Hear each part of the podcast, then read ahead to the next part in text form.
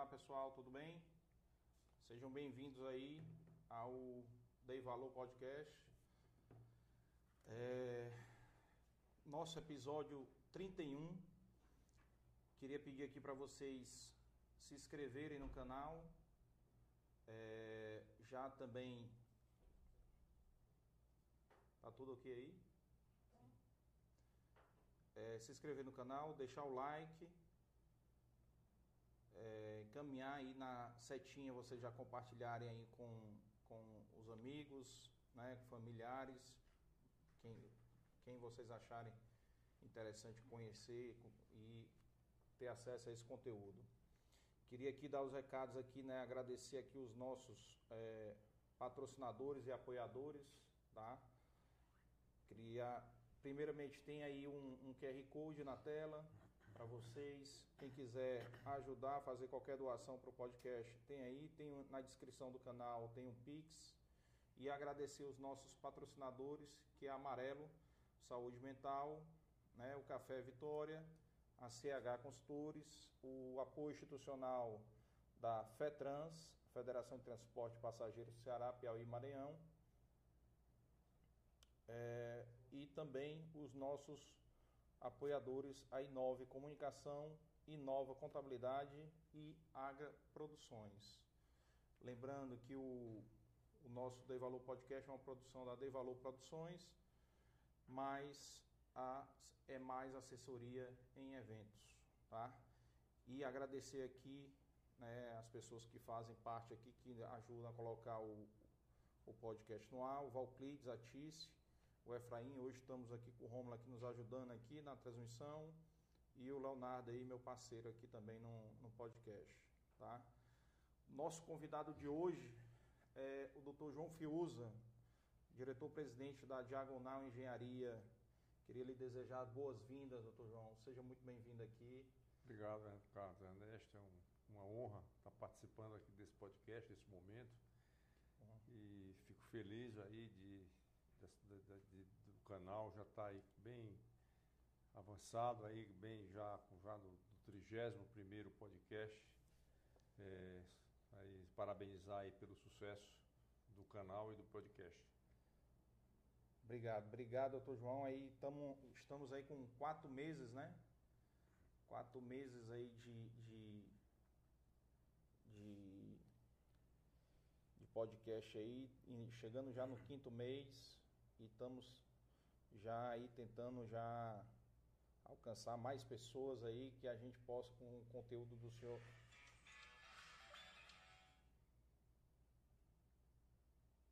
Que a gente possa com o conteúdo né do, do, do senhor inspirar outros empreendedores outros empresários né a, a compartilharem mais ainda aí sobre essas experiências do senhor. Eu já anotei aqui, fiz muita pesquisa hoje aqui na, da sua história, fiz muita pesquisa aqui. Tem uma coisa aí, um, um, uma coisa que eu acho tão bacana de vocês, da família Fiuza, é aquele Natal que vocês fazem lá no Cumbuco, né? É Cumbuco? Não. Não sei, se fazem umas reuniões é, Normalmente ou na casa da minha irmã, da Virgínia, ou na casa é. do Luiz, na minha casa da Serra. Então, assim, sempre não tem um lugar assim é. definido, né? Mas é, é, é, é, muita gente, hoje já. Não, eu conheço um bocado. Acho legal quando vocês estão lá, transmitem lá, fazem lá o. o até mandar um abraço aqui para o, o, Pedrinho Fiuso, que foi da AGE também, o, o Fredinho, Fredinho lá. Fredinho. Fredinho, Fredinho gente boa, Fredinho, André, a Marília, né? O Ricardinho, o Ricardo. Ricardo Montenegro, Ricardo né? Montenegro, né? E o Lucianinho também, gente boa demais. Ricardinho é, cara, gente boa demais. Conheci o seu Luciano lá num, num, num evento do, do Shalom e era um senhor, gente boa demais. É, o pai dele era uma, uma, uma era um extraordinário, né? um gentleman, é Luciano Montenegro. Conheci demais o Luciano, muito bom, muito meu amigo. Total, total. E, e, e também os primos empreendedores aí, né? O doutor Lauro Fiuza, né? Tem, tem uma história aí de, de, de... Uma história inspiradora do Lauro, né? Um cara Total. muito batalhador, inteligente, determinado, um, um, um gigante, o Lauro é. Fiuza. E vai vir para cá, vai vir para cá. O convite já, já foi feito. Já foi feito. Então, falando aqui do som baixo, viu? Já aumentou aí? Tá. E também é, vamos começar aí já esse bate-papo contando um pouquinho da sua história, né?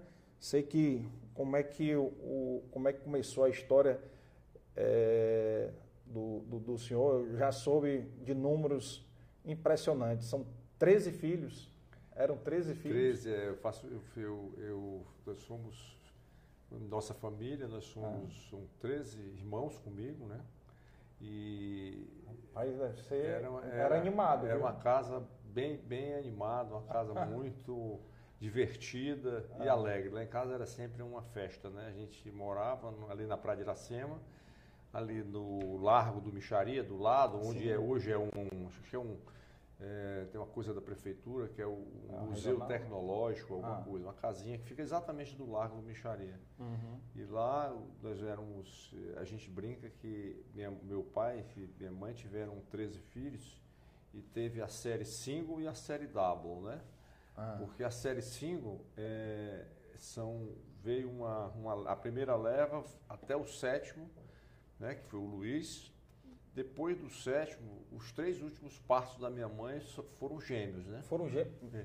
Por isso que eu digo que e eu sou gêmeo, eu faço ah, parte é. da série W, ou seja, eu ah. sou o penúltimo dos. dos do, do, do, antes, depois vem o caçula, o casal, ah. o caçula. Veio o ah. Sérgio Marcos, gêmeos, o João Pedro e o Ernesto e a Celina. Então era uma família assim, bem, são todos vivos hoje, graças a Deus. Eu tenho uma única irmã que mora em Recife mas os demais irmãos moram todos aqui.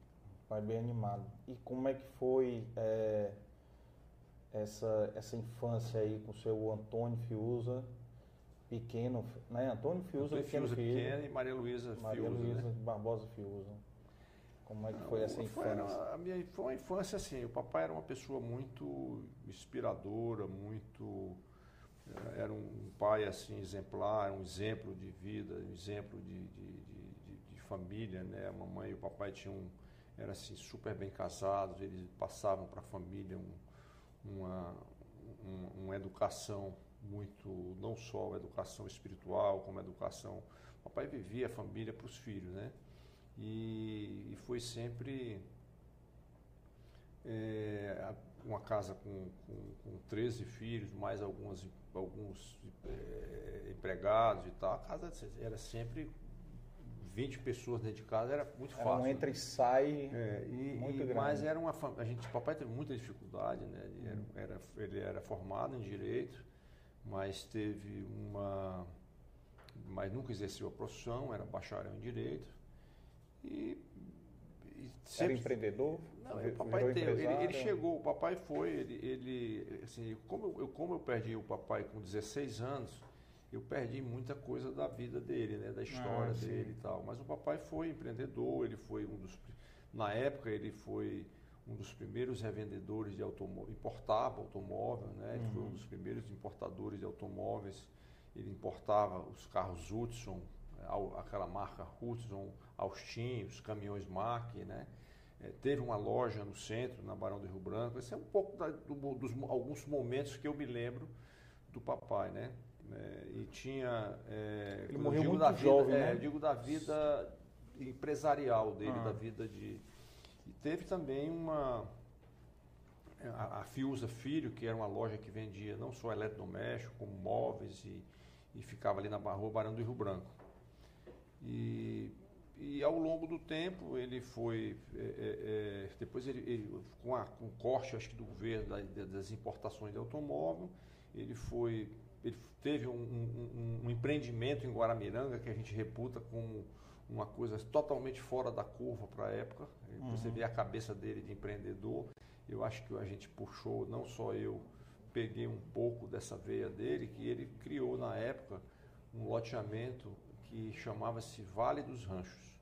Em Guaramiranga? Em Guaramiranga. Onde é que fica lá mais Ele fica entre, entre exatamente onde é a casa do meu irmão hoje, do Fiuza. Essa casa era nossa, era uma casa da família, que era dele. Fica, entre, fica a 3 quilômetros de Guaramiranga e a 7 quilômetros de Pacuti. Né? Exatamente. Naquela estrada ali. Aquela pra... estrada que vai do remanso, né? Certo. Então, fica mais ou menos três, de, de Guarami, de, da, da, casa para o Remanso, no sentido Pacuti, dá mais ou menos uns 3 quilômetros. Uhum. E lá ele, ele criou um grande, um grande loteamento, onde lá era um modelo que eu diria que era o modelo Alphaville, porque tinha um clube onde é, as pessoas que compravam o lote poderiam utilizar essa, essa estrutura do clube. Ele chegou a construir um clube e o clube operou, teve algumas casas ainda que, que, chegaram a ser construídas, uma meia dúzia de casas. Mas, assim, é, era uma dificuldade grande porque Primeiro, acho que ele errou na dosagem dos lotes, né? Porque os lotes, na época, ele criou um lote muito pequeno, de 33, 11 por 33, aquele lote padrão. Uhum. E, e, padrão da cidade ele pra, criou para a serra. É, né? e assim, então ficou, é. mas chegou a vender e tudo, fez algumas infraestruturas, mas depois a, a, a, os próprios é, é, é, adquirentes, vamos dizer assim, não comprar, não, não, não, não construíram, o loteamento não evoluiu, terminou que o clube também ficou é, é, é, em desuso e, e, e, hoje o loteamento ainda existe, mas não, não, não assim não tem mais assim uma, não teve vida própria. Uhum. Então ficou uma coisa assim para a época foi uma coisa muito avançada. Então é, isso foi mais ou menos a nossa infância. A gente morava ali na Praia de Iracema, uma vida muito difícil porque o papai é, 13 filhos dentro de casa, mas aos poucos os, os mais velhos foram casando, foram casando e, e, e foram, a, a, gente foi, os mais velhos ajudando, as pessoas foram, os irmãos ajudando uns aos outros. E depois o papai morreu, quando ele morreu com 57 anos de idade, eu tinha, nessa época, como eu falei, tinha 16 anos. Ele tinha 57? É. A minha pesquisa está errada, tinha 59 aqui na minha pesquisa. É. pouco, é, pouco. Então ele. 72 foi que ele morreu? Foi, foi. Ah, é, o ano aliás, foi 70, eu estou na dúvida se foi 72 ou foi 74. Ah, então pode ter sido. É, não, foi 72, foi 72. Ah. Então ele. ele Muito ele, jovem, né? É, Muito jovem. E aí a mamãe, com muita dificuldade, né, terminou de. metade dos filhos em casa ainda. Minha mãe tinha uma, uma, loja, uma, tinha uma loja de flores e de. ali no, no, no, no Center 1. No Center 1 e fui com muita dificuldade fazendo decoração, fazendo decoração de casamento, decoração para para a época do governo, na época do governo, do, eu me lembro na época do governo do Vigílio Távora, esses eventos, essas coisas, ela fazia muito essas então, decorações. Era empreendedora também, né? Era muito empreendedora. Então, fomos, e aí eu, eu, na família, eu tive muita, eu tive sorte, porque eu ainda fiquei, com toda a dificuldade da minha mãe, eu consegui fazer com que ela viabilizasse para mim uma passagem na época para mim ir para os Estados Unidos, logo depois do papai, que o papai tinha morrido, né? Logo. E eu consegui ir para os Estados Unidos e estudar, fazer um curso, passei seis meses nos Estados Unidos como estudante. E foi uma grande experiência de vida para mim. Fez high school lá? Fiz um, esses high school lá, passei, uhum. fui para o estado de Nova York, no, no, interior, perto de Nova York City, mas uhum. consegui estudar, aprender inglês. Então, assim, foi uma um esforço muito grande que a minha mãe fez, foi assim uma, foi uma, uma, uma coisa muito, muito importante para a minha vida profissional. É, e, e, com certeza não foi fácil, ela viúva cedo, né? Porque foi viúva cedo também, cuidando ainda de 13 filhos, mas metade, metade em casa. Em assim, casa ainda a metade como se fosse é, pouco, e, né? E o papai Seis, teve né? uma grande, o papai teve um, um, grande, assim, ele, ele tinha uma, uma grande virtude que foi assim deixar a gente fazer com que a gente sempre estivesse estudasse nos melhores colégios. Então, todos nós estudamos praticamente a vida toda no, no, no Cristo Rei e no Santo Inácio, que o Cristo é. Rei era o início do... Era, era o pré, né? Era pré, o pré do Santo Inácio. Então, a gente, todo, todo, a maioria, uns, uns foram para estudar fora, o Paulo foi estudar no Rio, outros, enfim... O papai sempre teve muito zelo e muito cuidado com essa com a nossa educação. Né? Então, todos nós estudamos, todos nós fomos muito bem criados, muito bem formados. Então, foi assim uma, uma, um grande patrimônio. Talvez o, o, maior e principal patrimônio que ele tenha deixado foi isso para as nossas vidas. Né? É, importantíssimo, né? Importantíssimo. Queria aqui só mandar aqui um, um abraço também aqui para Dona Ana Fiuza, né, que deve estar nos assistindo aqui. Com certeza. Para o, o, João, o João Ximenes, para Juliana e para Mariana, né? Isso, São seus, meus, seus filhos, meus, né? Meu, eu digo também que é o meu patrimônio, né? É o maior patrimônio, maior, né? É o mais importante, mais né? importante. É o mais minha importante. Principal, minha, minha, eu digo que é a minha principal minha principal e mais importante obra, né? É, com certeza, com certeza. Essa obra aí é imortal. É. E, e como a gente estava falando aqui antes, a Juliana é casada com, com um amigo meu, né, que é o Vitor, né? Grande prefeito aí de, de Calcaia aí. E gente muito boa, gente boa. Um abraço aí para ele também. E, e aí como é que foi então o seu e, e, essa ideia de fazer? O senhor gostava de construção já Não, na eu, infância? Eu desde pequeno que tinha na cabeça que queria ser engenheiro, que queria Ah, é. trabalhar com obra. Mas quem era a influência? Quem era a influência para ser papai, engenheiro? porque o papai quando Gostava de ele, ele gostava lá na serra na época de Ah, que eles tinham essa coisa em. Guaramiranga, a gente ia muito para lá e o papai sempre estava fazendo alguma obra, sempre estava nessas próprias obras do clube, essa própria obra do, do, do- do loteamento. Então a gente eu sempre era muito curioso, gostava muito, acompanhava. Então eu sempre botei aquilo na cabeça de que eu iria trabalhar com alguma coisa na área de construção. Então, eu- e, e aí a engenharia para mim era uma coisa que me encantava desde o começo. Eu sempre, desde pequeno, Gostava. gostei, de- de- já tinha isso como uma ideia fixa, bem firme, sabe? Ah. E aí foi fazer, fez na, na UFC? Eu, não, eu terminei na- na, Unifor, na Unifor. Na Unifor. Eu passei na Unifor e, e, e também eu tive a minha história. Eu me casei muito jovem, né? Eu me casei, Quantos anos? Eu me casei, eu tinha 21 anos de idade. É. Eu ainda estava na faculdade, então foi uma vida dura, porque eu estudava. Quem é o mais velho? É, É a Heloísa. Minha irmã é a Luísa, que mora em Recife, né? Certo. Ah, é a, que mora, a única que mora É a fora. única que mora fora. Certo. E, e dos seus filhos, o mais velho? É, A mais velha é a A Juliana, Juliana, aí depois vem a Mariana, Mariana e- e, o, e o João. O João, eu acho que ele corria com o senhor também, né? Corria, a gente Eu ainda lembro, corre, de vez em lembro. quando a gente É. está na beira-mar andando. É. correndo, é. Eu me lembro também. Na época da Zona Alvo. Isso, Lembro demais. exatamente. E aí o senhor entrou, começou já com 21 anos. É, aí eu comecei a, a- a- quando eu me, me casei, eu, eu Estava já- cursando, né? Estava cursando a faculdade, né? Tava, e aí foi quando eu, eu, eu, eu entrei já, mas quando eu entrei na faculdade, eu eu estava, eu tive um primeiro, eu, eu tive um primeiro trabalho, né? Que foi como professor.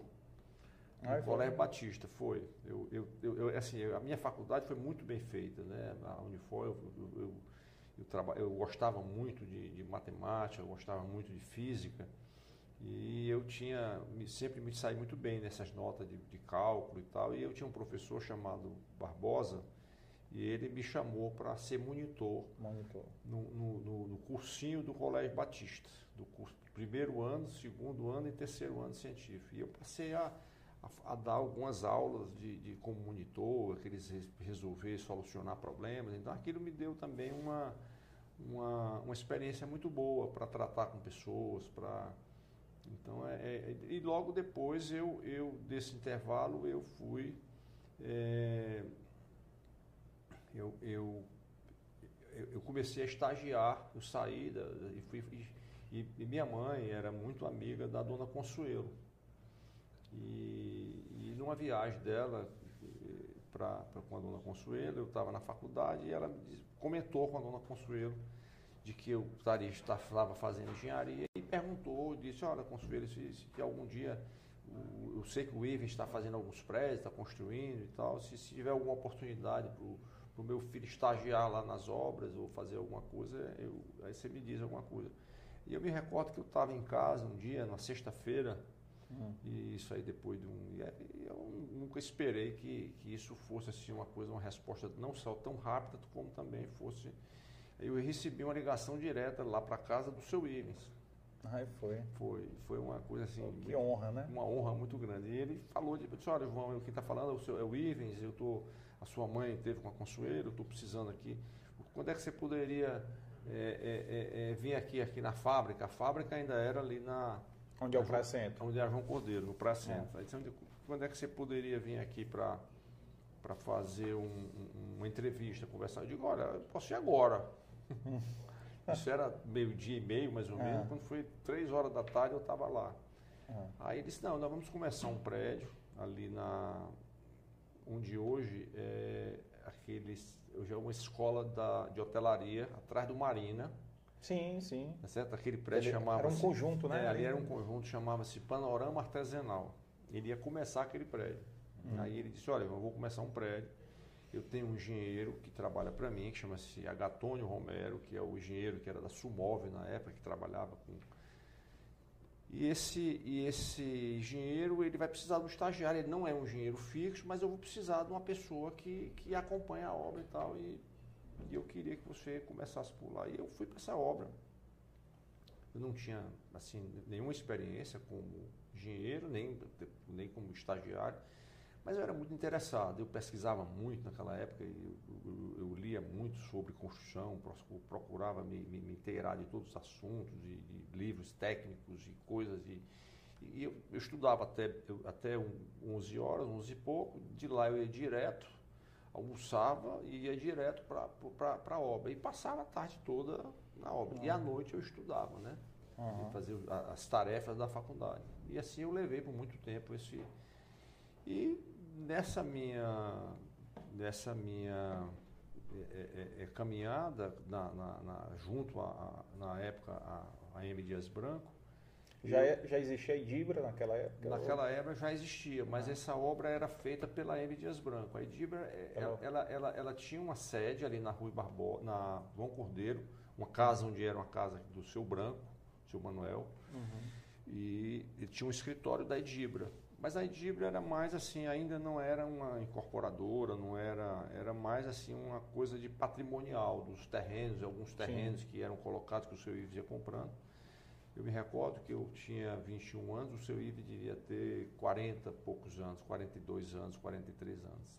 Era uma diferença de minha diferença dele era por aí de 20 de, de, de, né, de ele devia ter 43, 40 por aí. Uhum. E, e aí eu, como eu, ele passou a ter uma. Eu, eu era assim, eu, eu, eu, me saí muito bem, eu era sempre muito interessado, ele tinha uma vontade de crescer muito grande, e o seu Ives me, me começou a me dar muita carga, não só nessa obra, como comecei a, a entrar em outras coisas de, de compras técnicas, ajudava ele, comecei a, a participar de outras coisas. E aí ele começou uma outra obra, que era a obra do solar da praia, onde é ali na, Paula, na Avenida Beira Mar, com Paula. O Volta da Jurema? Não, não solar. Onde, é solar é, fica paralelo, do lado do Hotel Beira Mar, um prédio recuado, concreto. Sim, sim, é, sim. Ali chama-se so, é, Solar. É, que eu não lembrava o nome. É, é, Solar da Praia. E esse prédio, ele, eu comecei também a dar um, uma ajuda na estrutura de concreto. Então, eu acompanhei essa obra e ficava praticamente fazendo um pouco das duas. E, e, e tinha dias em que eu ia pra, também para João Cordeiro, porque era, eu participava também de algumas compras técnicas, não só de, da, da, da, dos dois projetos que eu também precisava. Né? E eu fui aos poucos, fui a, a, trocando o pneu do carro com ele andando, aprendendo, estudando uhum. e minha vida é, de, de, de, família, né?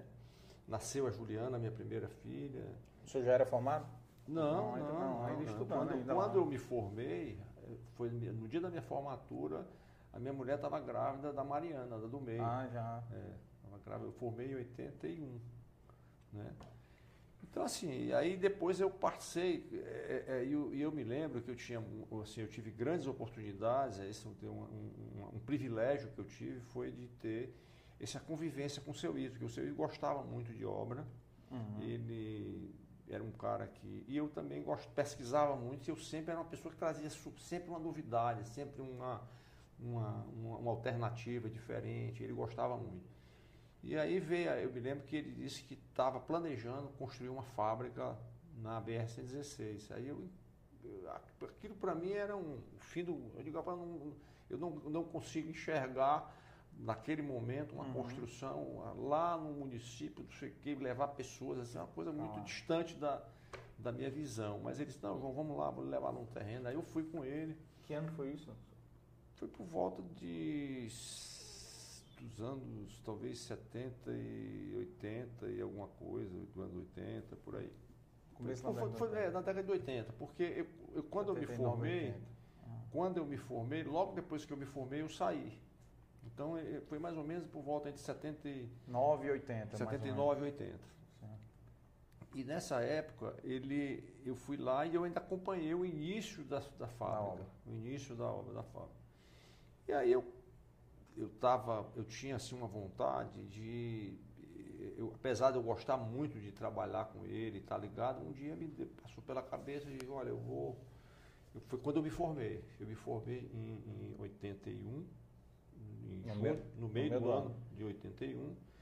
E eu botei na cabeça. E aí eu comecei a fazer algumas obras muito pequenas de reforma, reforma de apartamento. Comecei a, começou a aparecer algumas coisas para mim e eu antes e ainda trabalhando. E eu não tinha como, como fazer as duas coisas. Aí eu, eu fui ao seu Ives e disse, seu Ives, eu, eu tá aparecendo algumas oportunidades.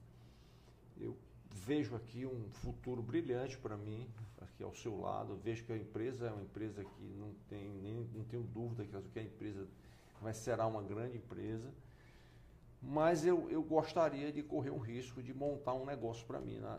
Eu tenho muita vontade de ter uma construtora, de, de construir e de fazer um, um, um, voo solo nas minhas coisas. Ele, ele a priori assim disse, João, olha, eu fico muito feliz com essa sua decisão, porque eu acho que é, é, as, as pessoas têm que fazer aquilo que, que tem vontade, que tem perfil. Eu acho que você tem perfil, você é uma pessoa que, que já bate, eu bati, assim, a gente sabe que é uma pessoa que determinada, eu vejo a, o quanto você é determinado nas coisas que faz, nas suas.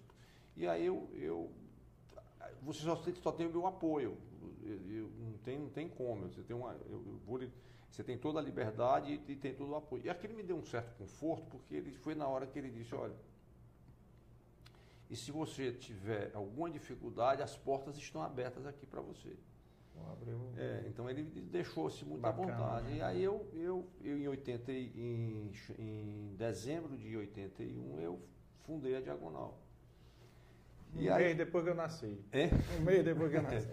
e quando eu saí da Diagonal, eu comecei é. a fazer algumas obras de reforma, de apartamento. De, começou a aparecer. Fiz um posto de gasolina, fiz. E aí o meu sogro, que era o Aloysio Chimenez, que era, uhum. o, era, era uma pessoa que tinha era, era, era, tinha, na época tinha oito lojas, né, do que era um, antigo Armazém do Sul, que era uma pessoa Sim. que tinha, era um grande empresário, tinha uma fábrica de confecção, que era a, a Ximenes Confecções. E o, e, os, e o meu sogro é, é, começou também a, a, a, me dar algumas obras do grupo e eu comecei a fazer algumas pequenas obras. Fiz, ele tinha uma, uma coisa lá em, em, São Benedito, que era uma fábrica que ele tinha café e, e uma fazenda, e eu comecei, eu tinha uma, fiz uma pequena obra para ele, e, e, aí ele resolveu fazer uma loja, construir uma loja na Senador Pompeu com o Lito Berato Barroso. Essa foi a minha primeira grande obra, vamos dizer assim, porque eu comecei, era um prédio de cinco pavimentos do centro, então, talvez seja o meu principal desafio porque era uma obra de, de que tinha uma, uma dificuldade muito grande por conta de ser uma obra no centro. Eu recém-formado e a obra tinha prazo para inaugurar, porque o senhor Luiz era um, um, cara assim muito determinado também, ele era um para mim também foi uma grande inspiração e ele tinha uma, uma assim, ele, ele, ele quando começava uma loja, ele já dizia a data de inauguração. Ele não sabia nem como era. Então, olha, quero dizer que a inauguração é data tal. E aquilo, eu tomei aquilo como desafio também, e era um prédio de. Era um prédio, ah, para mim era um prédio gigante, porque era um prédio de cinco, de quatro pavimentos, um prédio com. Ah, naquela, época, naquela né? época era um projeto, inclusive, ele tinha uma ligação muito grande com um arquiteto que era muito famoso, que era o, o, o, o né? O Cássio Gil Bossoi, que era um arquiteto que foi casado, que era da, com, a, com, a, com a, casado com a Janete Bossoi, que era uma referência das, da, de arquitetura dos, naquela época.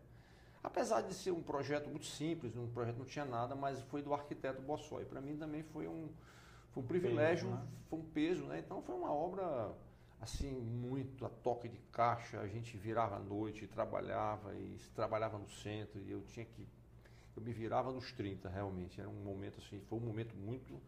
E isso me criou também, criou muita marra para fazer essas coisas. Né? E aí, A partir daí eu fui fazendo obra, construí a casa de, de, de comecei a construir reformas, fazendo reforma, comecei a ficar mais solicitado porque eu já tinha.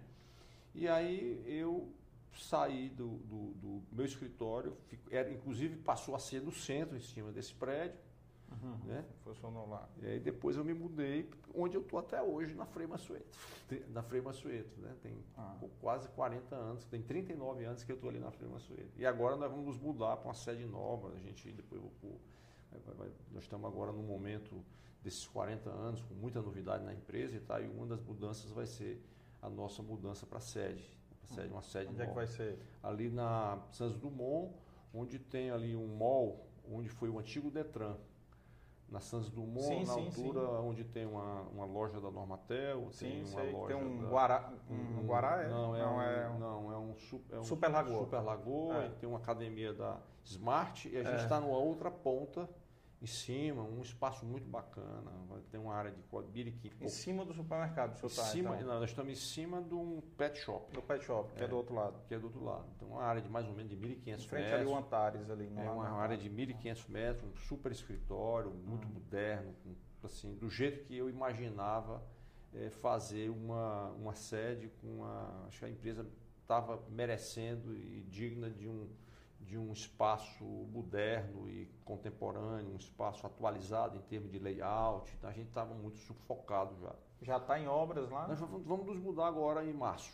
Ah, já está? Já, já, já está ah, pronto, já está praticamente pronto. É uma coisa que eu mesmo estou ali na linha de frente, estou curtindo, estou ah. fazendo e, e, e, tal. Então, esse, esse depois aí veio o, o, a gente, eu comecei a fazer essas obras todas, fiz obra, fiz residência, fiz Fiz fábrica, trabalhei. Uma, uma das pessoas também que eu não posso deixar de lembrar aqui na minha história foi meu cunhado, o Lúcio, Lúcio Carneiro. Sim. Que eu, eu tive também uma, alguns momentos, construí muita coisa para a época, para o Grupo Catu, né, que é, tinha fábrica da, de, de, de, suco, tinha fábricas de castanha, eu fiz muita coisa em Pacajus, as obras, fiz mesmo a própria casa dele, do Lúcio, onde, onde ele morou até o, um ano e meio atrás. Então eu comecei a fazer algumas obras grandes, fiz obras de, de, de, de, na fazenda dele, fiz muita coisa. E fui fazendo, de certa forma, muitas coisas que a gente, assim, de todo tipo de obra, né? Eu brinco que eu fazia de.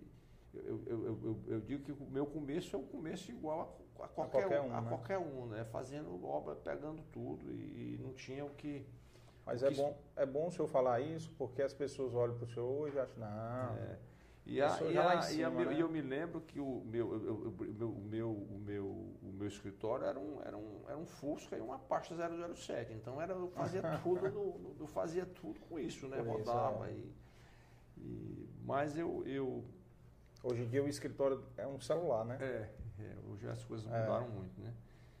E e, e, o que, que aconteceu? Né? Então, a minha grande guinada também foi junto ao o, o, seu Ives também, de volta, porque quando eu comecei a, uhum. a, a, fazer essas obras, eu continuei ainda, é, é, inclusive fiz uma construção para ele, fiz um posto, construí um posto ali na, na, na, na no, no, pé da, do viaduto da, da Washington Soares, quando você antes de chegar no Iguatemi, que esse viaduto novo, que tem, um, tem, uma, uma, tem um posto ali que era a antiga Finopan, que era uma, uma fábrica de pães que ele tinha. Aí tinha um Eric, ele fez um, um posto, inclusive a parte da Finopan também eu, eu construí, que era uma, uma coisa já da M. Dias Branco. Uhum. E, esse, e aí eu tinha essa ligação e eu tinha uma, uma, ainda mantinha alguns contatos com o seu Ives sempre. E nessa, nessa época o, o, o, a, a, construção no Ceará estava tomando um, um, outro, um outro viés. Né? Os prédios da Beira-Mar estavam começando a surgir. O único prédio na Beira-Mar que existia na época era o assim, um prédio de referência, era o Dom Pedro, que foi um prédio lá no começo da Beira-Mar, que era um apartamento de 200 e poucos metros quadrados, e depois surgiu o Granville, que foi a grande mudança, que também foi um projeto do Bossói. E esse prédio, ele... É uma referência até hoje, né? É, de, aquele prédio, é um prédio é. moderno, atualizado em termos de planta, né? Uma, uma arquitetura bem... Atrás ali do jardim japonês, né? Exatamente. Né? Uhum. E esse prédio, e aí o, o, o, eu me lembro que um dos grandes incorporadores na época, e assim, visionário, era o Laerte, da Construtora Metro. O Laerte sempre trazia alguma novidade, eu acompanhava muito, eu sempre eu ficava acompanhando o mercado imobiliário, do que estava se fazendo na cidade. O Laerte sempre fez condomínio, começou a fazer alguns condomínios de casa, começou. E aí o Laerte criou um, a, o, o, o, o, primeiro modelo de condomínio, condomínio de, de, de, de construção. Condomínio fechado. Condomínio né? fechado de construção. E um dos primeiros prédios que o Laerte fez foi o edifício, do, é, edifício Presidente Kennedy, que até o Lauro Fiuza mora, morou, o Luiz, meu irmão, mora lá. E a Metro fez um prédio que tem um, os pés direitos duplo, né? Sim. E o Laeste fez esse, esse prédio lá em condomínio fechado, um apartamento já para a época extremamente ousado, porque era um prédio de 400 metros. Que ano isso? 80 e... 80 e... por aí, dos anos 82, por aí, assim, 80 e... Ah, logo no começo. É, era... é, foi logo 82, eu acho que foi uhum. por aí. 82, 83. E aí o, o Laerte, logo depois foi um sucesso, e ele fez uma enxurrada de prédios. E aí ele, ele, ele, o segundo condomínio que ele fez foi o, o, o, o prédio ali na, também na beira-mar, do lado do solar Volta da Jurema, onde ele mora. É, tem um prédio lá que também é, acho que é difícil, Volta da Jurema. Volta da Jurema. É. É, esse prédio, o terreno tinha 7 mil metros e o Laerte comprou do seu Ives a metade. Não a esquina, a esquina ficou ainda 3.500 metros. Que é o solar, né? Que é o solar, ficou com o seu Ives e a outra metade o Laerte comprou. E o Laerte dividiu no meio e fez dois prédios. Ele chama, a gente conhecia pelo o, o, o edifício metro 1, metro 2 e metro 3. Hum. Me recordo perfeitamente. E essa obra era o solar, era o Volta. E, em resumo, o, eu comecei a, a, acompanhar esse modelo e tal. E o Luiz também tinha, o Luiz Fiuza, meu irmão, que era arquiteto, é, ele começou a, a fazer também alguns projetos para o Laerte e tal. E na época o Luciano Cavalcante também estava iniciando os, os o, a, a, imobiliária, a, imobiliária. a imobiliária dele, era um cara também muito atirado, o Luciano foi um cara sempre muito. E nós, os três, nós nos unimos para. Pra, como eu tinha uma ligação com o seu Ives, eu, a gente teve a ideia de, de, de procurar o seu Ives para estudar o terreno dele do solar Volta da Jurema, do terreno. Sim. Naquela época, nós estamos falando também 83 já isso uhum. aí. E ele.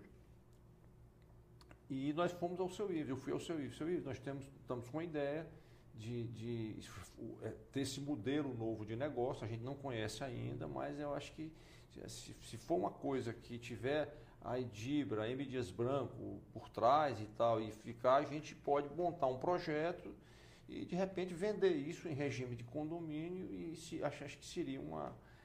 Ele, ele, ele olhou assim e disse, olha, eu, eu não sei se isso. Mas Tá, eu vou disponibilizar o terreno para vocês fazerem o estudo. Aí fizemos um estudo, o Luiz fez um belíssimo projeto. Já era aquela mesma forma até hoje, né? Que é uma forma arquitetônica muito bacana. Moderna até hoje. É, né? E ele, nós fizemos uma coisa que era um apartamento para a época de 680 e tantos metros quadrados na época. Muito grande. Muito grande. O maior que tinha aqui era o, era o dele, que era quase 400 metros, 400 já era também, já foi uma coisa muito avançada, o metro 1, né? Uhum. O metro 2 era 300 e pouco, e nós viemos com essa ideia de fazer um apartamento de quase 700 metros. E o seu Ive disse, olha, eu acho uma coisa muito ousada, mas se vocês viabilizarem isso aqui, eu faz uma cobertura duplex que eu fico com a cobertura. E vocês podem é, é, dizer, divulgar que a cobertura é minha. Tá? Então era um nome referência, era uma coisa muito. É. E o fato é que a gente. Vendeu fácil. Vender muito fácil o prédio. Foi a coisa da. Mas na Você vai ser vizinho do Dr. Ives.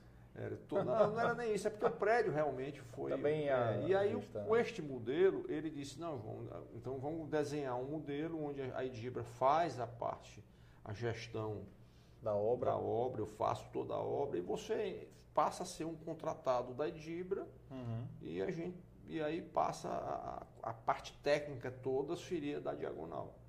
E aí foi minha, minha, minha, a minha entrada no mercado de condomínio. Divisor foi, de água. Foi divisor de água, porque eu já entrei com um prédio na época super moderno, com uma, uma retaguarda muito forte, que era o nome da M. Dias Branco, o nome do seu Ivo, e com um prédio extremamente tecnológico. Né? E ele, como confiava muito em mim, ele disse, não, agora você desenvolva o projeto, estuda a tecnologia e tal. E aí eu caí de cabeça realmente desse prédio, eu praticamente me mudei para dentro dessa obra. E isso começou em 84, essa obra. Demorou alguns anos, bem quatro anos para ser concluído. E, e, foi um prédio muito, assim, em termos de tecnologia, foi um prédio muito avançado para a época, porque nós fizemos o primeiro prédio, aí eu fui investigar, porque eram os vãos grandes, vãos de lajes grandes, né, era uma estrutura bem usada que a gente queria fazer. Eu me lembro que tinha um balanço de 7 metros de tamanho, e aí para isso a gente teve que, que desenvolver a, o primeiro prédio em concreto protendido do, uhum. do, do, do Ceará, em termos de, de, de estrutura de concreto, né? E, e, também teve um negócio interessante, e aí era de que o prédio tinha uma torre, não sei se você se recorda, ele tem uma torre atrás que tem uma parte arredondada. E essa parte arredondada é uma parte um pouco difícil para a forma, né? Um pouco que o prédio era muito comportado em termos de estrutura, mas a parte de trás ele tinha uma forma meio complicada. E na época o seu Ivo estava fazendo um, um, um silos, já estava fazendo um moinho com na silos fábrica. da fábrica, os silos da, do, do, do e eu fiquei aquilo na cabeça, o seu Ivo, aí eu disse, seu Ivo, por que, é que a gente não, não, não, eu vou fazer, aí trouxe uma ideia de, de pegar aquilo, dividir a, a coisa em, duas, em dois processos, o processo de construção da torre, da escada e elevador atrás, com as lajes protendidas. Então ele poxa, se dá certo, eu digo, dá, vamos chamar o cara da forma, porque o cara estava fazendo lá. Aí nós fizemos, eu trouxe, a gente estudou e aí é, nós fizemos um. Foi engraçado porque nós fizemos a construção do, dessa torre como se fosse um silo. E isso é um concreto, que é, é, é forma deslizante. Então isso só, é, é, tem que começar e só para quando termina, na, na chega sim. na altura, porque você tem, é, um, é um processo de construção contínua todo, to, toda a forma sobe 20 centímetros por hora. Então, todo dia a gente subia a torre. Então, aqui nós fizemos 20 e poucos dias, estava só a torre de 80 metros. Né? E, e aqui, andares e, e, e as andares, o prédio tinha saído assim, ainda fazendo fundação. Então as pessoas ficavam aqui, olha, olha passou não sei quanto tempo as pessoas sem saber o que era aquilo. Foi uma, foi uma ah. construção muito interessante. E aí depois a gente foi, veio fazendo as lajes né, engatando as lajes nessa parte. Isso foi uma grande, uma grande coisa, assim, já inovadora. A nossa cabeça na época já pensava em coisas diferentes, em coisas. E aí veio também o primeiro prédio revestido em granito, né? Com, é, a gente também usou em colocar todas as instalações do prédio que não existia na época, em cobre, água fria, água quente. Então tem uma série de coisas bacanas que o prédio tem que isso foi muito referência para o meu início, né? E a partir daí a gente. E deve ter virado um case na construção. Né? Virou né? alguns cases na construção, era uma obra muito visitada, ah. as pessoas, a universidade ia lá. A gente criou um processo próprio de, de, de, fixação do granito, que na época não existia isso, hum. até gente de fora. Né? A gente teve que fazer alguns ensaios com o Nutec, ensaios de, de, de pressão, de vento, porque tinha umas placas penduradas. Então, assim, essa minha curiosidade e, essa, essa, e, e o risco, né? Você tem que ter coragem para decidir isso e, e, e ousar para fazer, né? Então, e o seu Iris foi uma das pessoas que me apoiou muito nessas, nessas decisões. E depois, tanto é que a partir desse prédio, nós fizemos, repetimos mais quatro modelos, mais três modelos com ele, né? Que foi o, ter, o, o edifício Lido, na Praia de Iracema, Uhum. Nós fizemos com o mesmo modelo, diagonal em Dibra. A é gente... um que é mais para dentro ali de, da não, praia, dentro né? da, bem é, na ponta, é, na frente daquele terreno lá do, do, do, do, bem na ponta mesmo, sim, onde sim, era um, um, antigo restaurante Lido, aí a gente ah. usou o nome Lido. Depois teve o edifício Jangada, que fica mais para cá um pouco, do lado do Jangada. Tinha um apartamento também tão bom, de, 400, de quase 400 metros, 300 e pouco, 80 metros. E por último veio o edifício Mirante, que é um, um, um o Mirante fica também do, vizinho ao Largo do Micharia, também ali na Praia Sim. de Iracema. E ali também foi uma experiência muito é, assim, interessante, porque o, o, prédio, apesar de ser um prédio pequeno, a gente teve um, uma, uma, uma, obra muito corrida, porque era, tinha um prazo do alvará, ia mudar uma legislação, e a gente tinha que fazer a fundação do prédio, tinha que ser, ter concluída em tantos meses, eu não me recordo, e era cravação de estaca, porque o alvará só se renovava com a fundação pronta.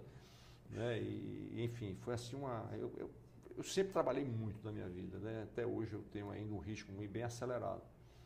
E, e é, isso foi o meu grande cartão de visita, minha grande aposta, meu grande. A minha, e a partir daí eu comecei, aí eu... eu, eu Essas obras aí todas foram... É, diagonal, Diagonal e, e Dibra, a Dibra sendo a, sempre a, a, a contratante, a, né? a, contra, a, contratante eu entrava sempre com uma participação bem pequena nesse processo, mas o grande developer, vamos chamar assim, era a Edibra. Né? Quer dizer, a gente ajudava nas vendas, o Luciano Cavalcante ajudava nas vendas, mas o grande, assim, a, bandeira sempre foi da, da, da, da, do grupo M. Dias Branco. Né? E, e, a arquitetura desses prédios também? Não, aí do... o primeiro foi do Luiz, e os outros foram, os dois foram do Issa, o, Jangada e o Mirante foram do, do, do escritório do Issa, do Chique do Zé. E o terceiro, eu não me recordo quem, quem era, acho que o, ele, o seu Iso comprou esse projeto pronto, porque era um alvará que existia já é é, é, é, já é, aprovado e esse, já chegou pronto esse pacote para ele. Né? E aí a gente. E aí veio uma. uma a, o meu primeiro empreendimento que, que eu fiz somente com a Diagonal foi o edifício Porto Belo, que por sinal é um prédio que até hoje eu moro nele, ah. do lado do Hotel Beira-Mar. É, era uma vila de casas, era uma vila de casinhas aí da, que tinha e eu, eu mais um grupo, eu, meus irmãos, um grupo de irmãos, a gente, nós compramos uma, uma assim, era, era muito complicado, essa, esse, esse, era um terreno muito difícil porque existiam vinte e tantas casas na época, né? E era uma vila e as pessoas todo em espólio não, era uma coisa, uma documentação muito complicada. Ah. Aí eu me lembro que eu fui lá no Dr. Samir Gereissati, com o meu irmão, com o Paulo, que a gente. E aí nós fizemos uma. Era um, juntou um grupo de pessoas investidores naquela época, exatamente fazendo isso, comprando o, o terreno né, como investidor e eu entrando como construtor. Aí foi a minha primeira obra minha primeira obra solo pela Diagonal. E já é uma obra de condomínio fechado? Já é né? uma obra de condomínio fechado. Foi o meu primeiro condomínio fechado foi o edifício Porto Belo. E aí é, foi também um sucesso de vendas e inclusive um dos meus, meus meu cliente foi o seu Ives, o seu Ives depois passou a, a, praticamente entrar em todos os condomínios que eu, que eu Como fazia. Negócio, né? Ele sabia entrava, que era bom. Ele sabia que era bom, ele só queria comprar cobertura. Foi interessante, foi interessante que um dia ele disse, e quando eu ofereci para ele o, o, projeto, até liguei para ele de domingo, era um domingo, eu liguei para a casa dele, disse, eu estou montando aqui um condomínio e tal, e eu queria ir ali na beira-mar e tal, e eu, e eu prédio no terreno tal, tal, tal. Ele disse, e como são as condições? Eu disse, não, é o seguinte, eu, eu topo, João, pode botar, eu fico e tal. Ele era um, tinha uma decisão muito rápida, sabia conta a, a cabeça, a cabeça fácil. fácil. Aí disse, não, como é o prédio? Disse, não, o que é que tem disponível? Eu digo, não, tem disponível praticamente todos, porque eu estou oferecendo a primeira pessoa que eu estou oferecendo. O único que, que eu gostaria de ficar era o, era o 17, que é o último. E aí ele disse, aí eu disse o resto, ele disse, não, eu, porque eu disse porque eu vou morar no, eu pretendo morar no 17, né? Uhum. Ele disse, não, mas eu só quero se for o 17. eu só quero porque eu só fico com a cobertura. Eu digo, não tem problema, eu desço para qualquer um. Eu, eu vou para andar de baixo. Eu vou até para o primeiro andar, se for o cara. Mas aí ele, ele. Deve ter sido o Basso, né? Ter foi, ele como um foi, escola, assim, né? É, tinha uma, uma, uma, amizade grande com ele. E aí é, eu vendi o prédio, construí, e aí comecei a. Os próximos projetos já separava sempre a cobertura, né? Já deixava. então, e aí daí vieram vários prédios, né? Na beira-mar, né? Vieram vários prédios, eu veio, depois nós viabilizamos o, o, o edifício do McDonald's, onde é o Beira-Mar Trade Center. Sim, Foi sim, uma sim. ideia também que a gente teve de fazer o primeiro prédio, o primeiro prédio comercial, comercial na Avenida Beira-Mar. Né? Naquela época eu tinha uma, uma, participação do Luiz também, que trabalhava com a gente, a gente sempre trabalhava em sinergia, eu, o Luiz como arquiteto, mas também como é, desenvolvendo e, e montando o negócio. A gente sempre montou vários negócios juntos na época. Aquele prédio é começo da década de 90, né? Aquele prédio não. É, o prédio já que tem. Eu me lembro da construção é, daquele prédio. Depois teve o, o, edifício, aí tiveram vários, depois teve o, o, o, Via Costeira, que é um prédiozinho, um modelo de flat que tem ali na. Logo também vizinha ao, ao, ao, ao Volta, né? O Volta. Sim. É, fizemos também o, o, Aí fizemos um, uma, uma, coisa também muito inovadora para a época, que foi o, os, os, o lançamento dos, dos na época não, não, tinha esse modelo, dos, eram os flats, tinha muito flat né, na época, uhum. e a gente inovou criando um, um, um, modelo jurídico de flat, mas que operacionalmente era um hotel. Né? Porque não, não existia nem. Não assim, existia, né, naquela época? Naquela época não existia nem assim. Ou você fazia um flat, e, e botava uma bandeira hoteleira e que alguns flats você as pessoas poderiam optar ou não de ir para o pool. E, e, eu achava aquilo um pouco de, de esquisito porque é, a gente sempre é, tinha pessoas que iam trabalhar, morar, ter, ter, ter, pessoas que iam morar e outras que iriam renda. Então era uma operação um pouco assim, não era muito definida. E eu Complexo. disse, olha, mas Fortaleza merece hotel, Fortaleza é uma cidade de praia, uma cidade que, que.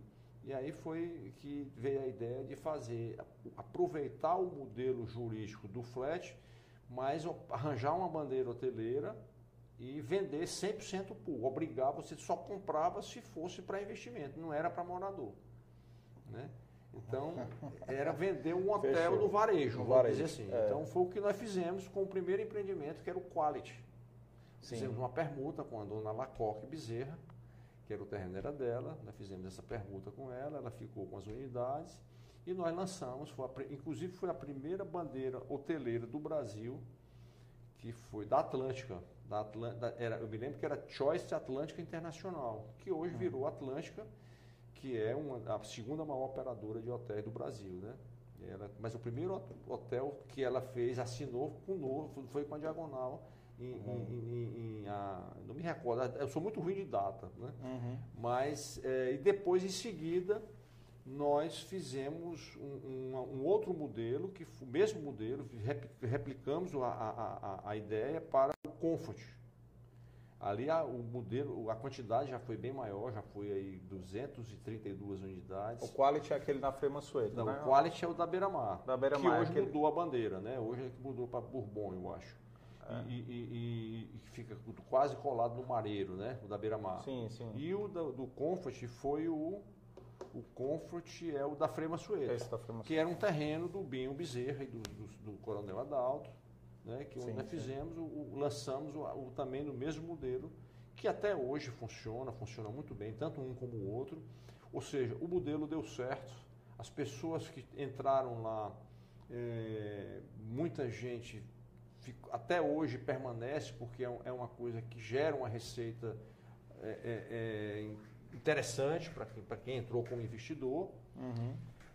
E, e, a gente não gerou esse conflito de morador com, com, com, com, com polista, com, com, com, investidores. Né? É. E, e, dentre outros prédios na beira-mar, o veleiro, né, que fica mais para o final, teve o. Aí depois veio a operação do, do, terreno do Trapiche, foi uma grande operação que nós fizemos, que era um terreno do doutor Amauri, uma pessoa extraordinária que tinha, comprou esse terreno, era estava lá, o terreno era alugado ao Trapiche, e depois a gente foi fazendo por parte, e realizamos ali três grandes projetos, o Trapiche, Angra e Titã. É, e teve o edifício Holanda Plaza também, que foi um edifício que a gente fez uma permuta com uma família de Torre de Melo, que também é um prédio também muito bacana, que também é uma, e, enfim, foram muitos prédios. Foi um mix, começou com um mix residencial, né, com aquele pontapé com a Idibra, não foi?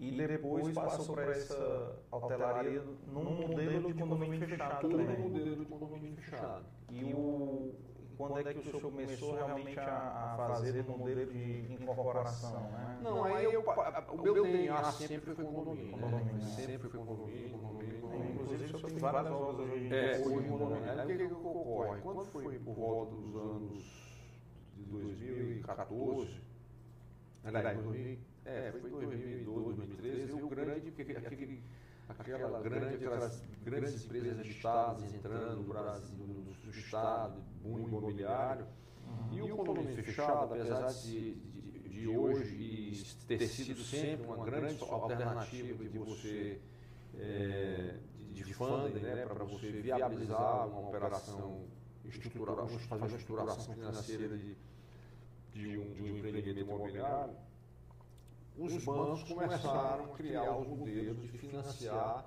os, os, os prédios do, do, segmento médio e criando financiamento de donos privados. Donos privados.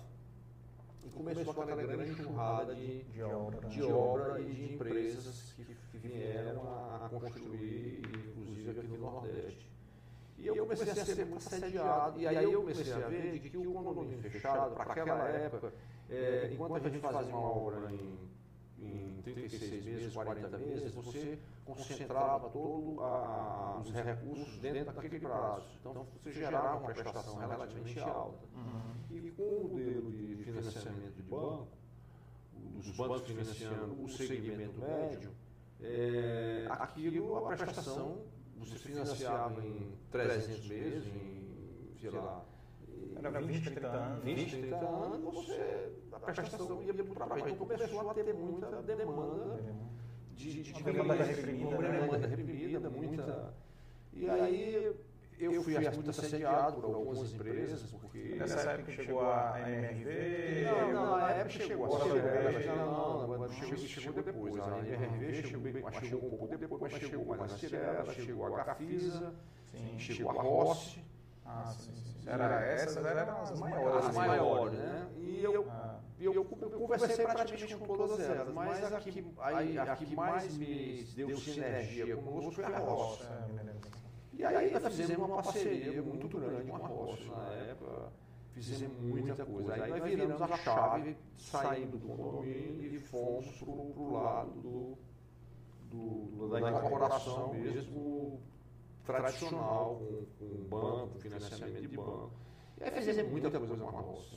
Na época, foram mais, quase mais de um bilhão, quase dois bilhões de obras que nós fizemos. De VGV? De, de, de VGV ao longo desses anos com a roça. Né? Fizemos em Natal, fizemos prédios grandes, dois que foram um case, 600 e tantas, 640 escritórios na época, foi um negócio assim, mega lançamento. Eu, eu me lembro que quando a gente lançou, eu, eu depois que o Boeing decolou, eu passei algumas, algumas noites acordado, acordado, pensando se aquilo realmente ia vender ou ia vender. Aqui, puxa, é, e, e aí a gente teve a felicidade, a coisa foi evoluindo, vendeu.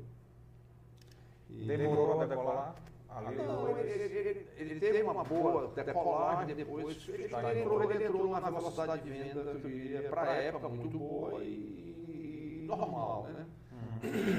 o grande problema que houve depois, que isso foi um problema geral para todas as empresas, foi o distrato. Né? A parte do distrato que foi muito é, cruel para o incorporador desse perfil. Mas depois nós expandimos para Natal, né? e né, fomos para Natal, e fizemos muita coisa em Natal também, criamos uma filial em Natal desse modelo.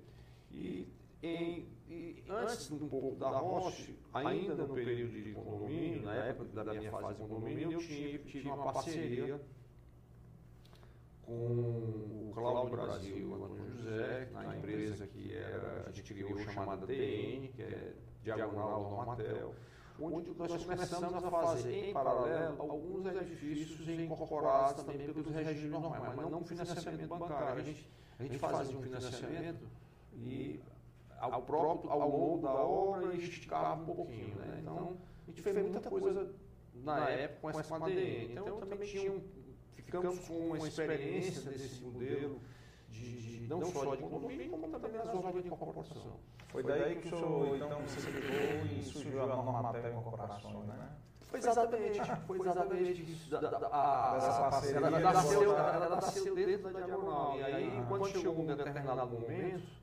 é, foi até uma, uma decisão, assim, uma, eu diria que foi até uma partida nossa, porque era, era uma coisa, ficou uma coisa a gente sempre teve uma amizade muito grande, uma liberdade, e aí chegou um momento que eu mesmo disse, Cláudio, André, olha, o Rafael trabalhava conosco, era, foi estagiário da, dessa empresa, era quem, logo que entrou na engenharia, começou a trabalhar conosco e, e ficou é, cuidando das obras da DN. E nesse, e nesse momento o, o, o, o uhum. é, de, olha, está um pouco complicado, porque às vezes quando chega um negócio aqui, eu, eu, eu, eu, não sei para onde é que a gente vai direcionar. Se vai direcionar para a DN, se vai para Olha, chegou a hora da gente. É, é, é, acho que está no momento ideal. Ah. Acho que o Rafael está preparado, a empresa está. Vamos, vamos, vamos fazer o seguinte: vamos, vamos separar as operações, porque acho que vai ser para o nosso futuro, termina sendo melhor para preservar as amizades. Porque eu mesmo estou me sentindo aqui desconfortável em negócios que chegam aqui. E aí o Rafael montou, ele saiu, a DN saiu, foi para dentro da Normatel, a gente fizemos um acerto assim, desde, eu diria que foi a, a nossa solução de sociedade no guardanapo, papel, assina aqui, tá, tá ah. ok, está resolvido. E pronto, até hoje a gente mantém uma grande relação, uma grande amizade, mas e a DN a, hoje é, virou na, na, Normatel Incorporações. Incorporações. Mas ela saiu lá de dentro da diagonal. E eram vários prédios com a em Natal, uma operação uhum. grande. Em, em, aqui, aí também tivemos uma, uma, experiência um pouco com a roça num segmento um pouco mais baixo, né? Fizemos os terraços, que é ali naquele loteamento da família Duque, ali no, perto do Cambeba, tivemos muita obra ali também. Fizemos, enfim, hoje nós estamos falando aí de quase 2 milhões de metros quadrados de, de, de obra, com mais de de, de, de 5 mil clientes, né? E, e, hoje a gente abriu também uma, uma, em 2016 a gente tem, é, é entrou para o segmento econômico. Bom, aí depois que a gente terminou essa parte, que o mercado realmente começou a estagnar no, no, no segmento médio, hum. foi quando a gente, poxa, a gente tem que se reinventar dentro do, do, do, do, É o que nós sabemos fazer, nós temos um DNA forte do condomínio como uma empresa é, é, que guarda uma marca, que tem uma marca. É, sim, eu me lembro também dos edifícios que a gente que eu gosto de sempre citar, que são edifícios referências, que foram talvez uma outra grande referência, que são é, foram o Palace, o Place, o, o, o, Lido, o, o o Casablanca, o, e teve também uma outra, um dos, eu, eu digo que foi uma das grandes é, é, é, é, não diria, é, assim, uma, uma, uma, grande empreitada e assim, uma, uma coisa muito diferente foi o Mansão Macedo. Porque o Mansão Macedo, na época, eu tinha terminado de vender o, o, o prédio do, do Líbano, que era apartamentos de 400 metros, e, o, e caiu o terreno da, do, do, da, da família Macedo, Gente... Como é que foi surgiu isso aí? Não, através do Ricardo Bezerra, e, uhum. e, e, e, o Ricardo sempre foi um grande parceiro nosso da Lopes, né? O Ricardo uhum. foi um grande, sempre, sempre esteve junto da gente na maioria desses empreendimentos. Eu tenho que aqui enaltecer o, o papel do Ricardo, o crescimento dele. O Ricardo foi um, foi o primeiro negócio que ele, o Ricardo era praticamente advogado e fez um corretor, ele, mas foi o primeiro negócio que ele fez na vida dele foi conosco. Ah, foi. Foi imobiliário. Um dos primeiros negócios conosco foi foi o Ricardo. E depois ele partiu aí a Sola, o cara que tem uma. uma, uma a Lopes Imóveis, é, né? É, tem uma sinergia muito grande, um cara muito, muito bom para. O cara tá no lugar certo, e o cara soube fazer. E, e aí eu tive uma ideia de que o prédio era um prédio que era um prédio, um terreno complicado, porque ele tinha uma parte muito. Ele é comprido, apesar de ter uma frente, eu, eu, o mercado absorveria tranquilamente mais um prédio de 400 metros. Mas eu ia botar um prédio de 400 o negócio eu ia ter que botar duas torres de 400. Uhum. 400 e poucos metros. Então ia ficar uma. Essa da frente ia vender, mas a de trás não ia vender. Aí veio uma. Nessas, desses momentos de loucura, Vou fazer um apartamento de mil metros aqui. Eu disse, não, eu digo, rapaz, eu vou fazer, eu não vou né? fazer nem apartamento, eu vou fazer, a meu pensamento, eu digo, eu vou fazer 22 casas trepadas uma em cima da outra. Porque se eu falar em apartamento, as pessoas vão achar que a gente é, tem. Loucura, então eu vou mudar né? um pouco o conceito, né? Ah.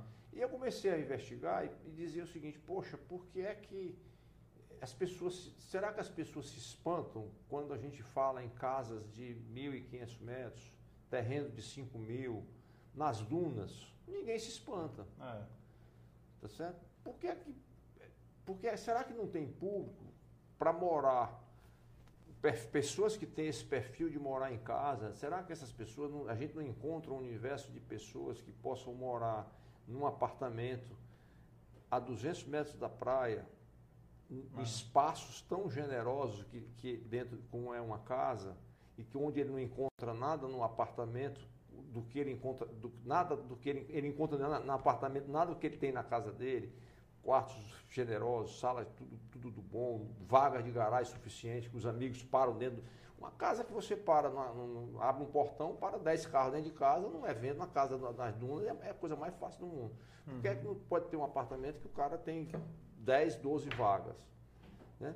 Então eu fui constru construir essa, essa linha de raciocínio para poder eu até mesmo me convencer de que era uma grande ideia. Né? Ou uma grande loucura. Começou a conversar com alguém? Não, não, não, não, só na sua cabeça. Foi, né? Ou uma grande loucura. E eu fui, é, quando eu fui conversar com, com o seu Zé Macedo, que, é, que eu também tive uma, uma oportunidade felicidade de ter essa, esse momento com ele, assim uma... Ele me, me, teve uma, uma... Eu levei essa ideia para ele.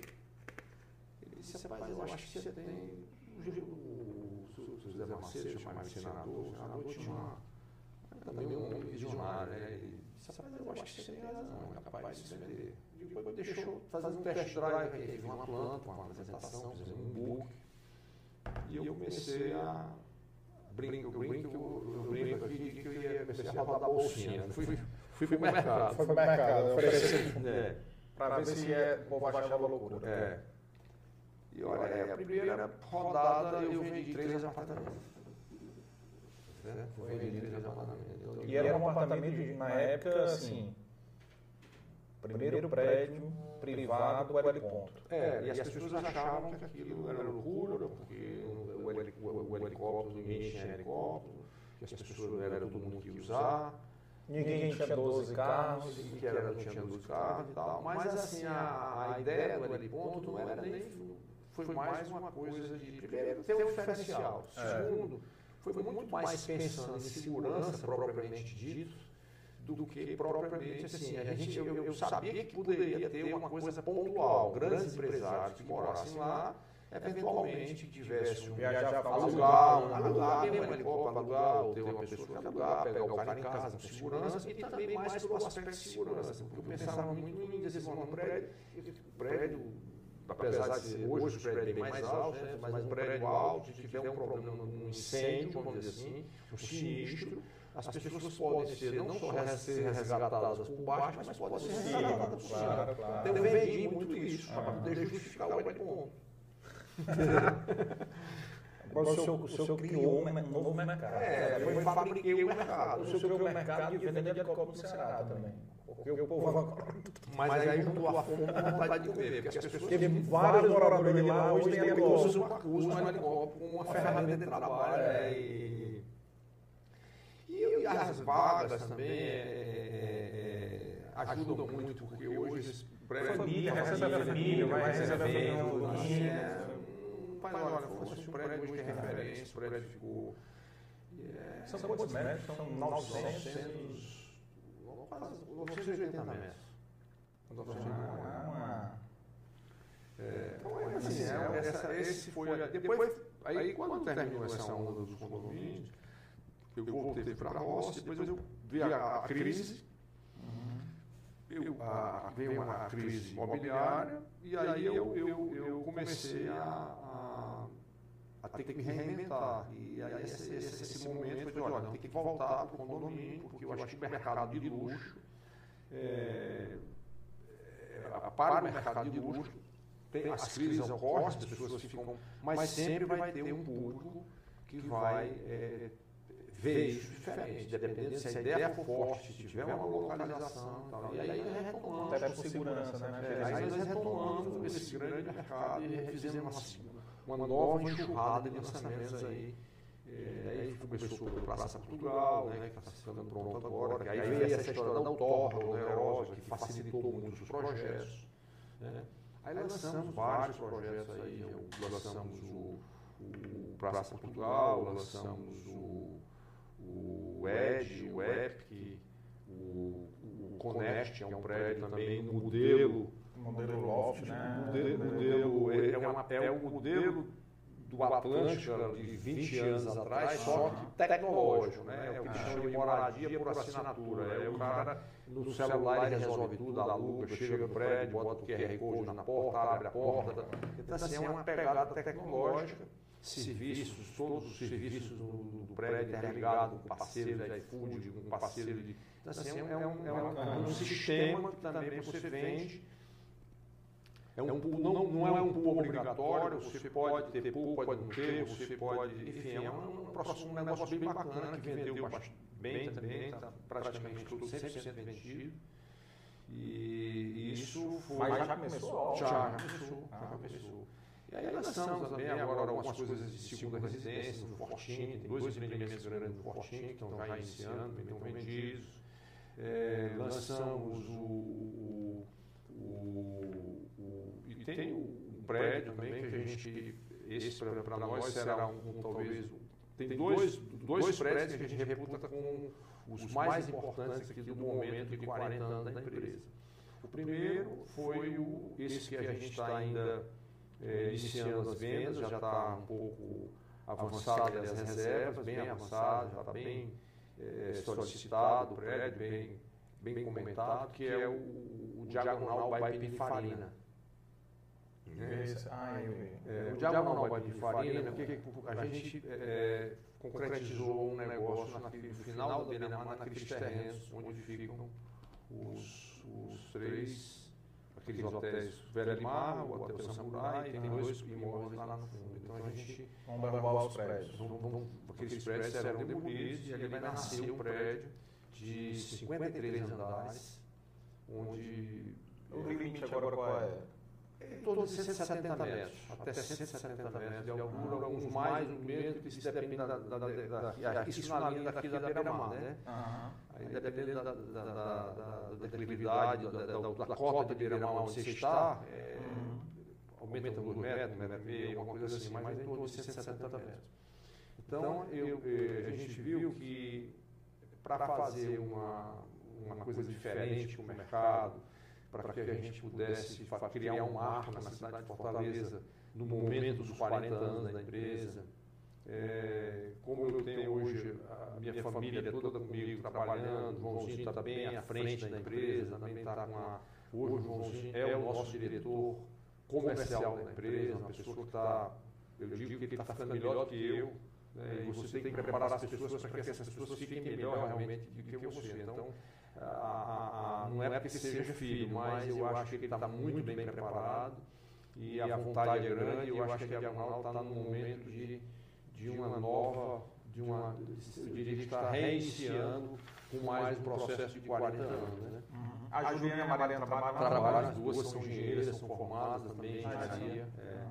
A Juliana cuida de toda a parte de marketing, toda a parte de ajuda muito na área comercial e tal, e a, e a Mariana está toda na área financeira, né, parte administrativa financeira. E tem o Cássio, que usa também, que é irmão da Maria, que também está comigo há quase mais de 20 anos, 25 anos quase, que também faz, também está conosco e, e faz parte da, da empresa.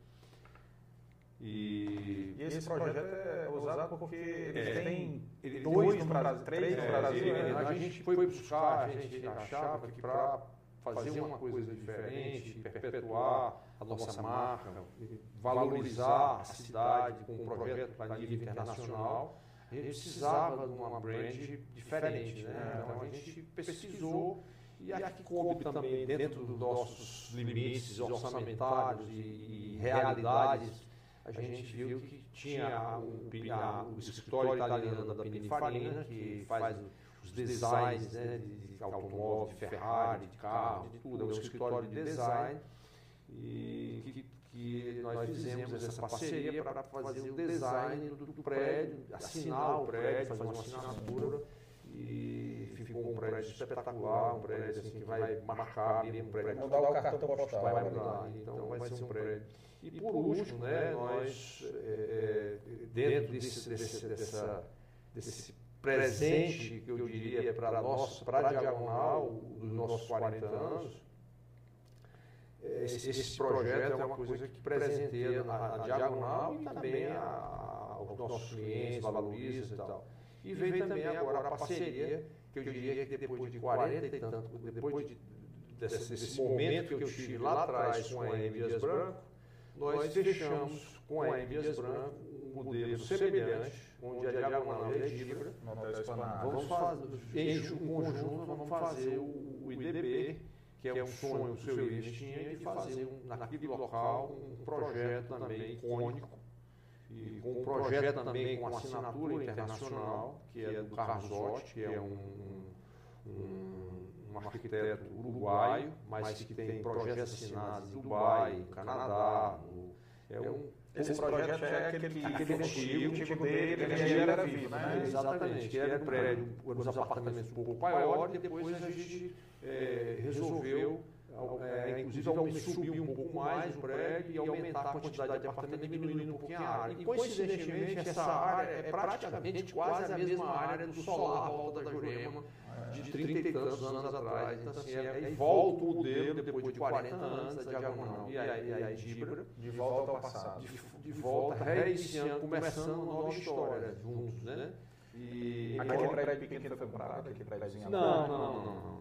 Embora a, esse projeto, é, a gente participa dele dentro do mesmo modelo, mas o modelo de construção, a construção é Dibra vai fazer, vai fazer um pouco do inverso. A Dibra vai fazer todo o gerenciamento e a construção, e a Diagonal vai dar o suporte técnico, comercial, da parte da, da expertise do condomínio. Então, a gente, uma sinergia, a gente vai fazer um pouco de tudo. Né? Porque tem um, trabalhos compartilhados, mas a construção em si e a, e a incorporação seria Dibra, vamos dizer assim. Uhum.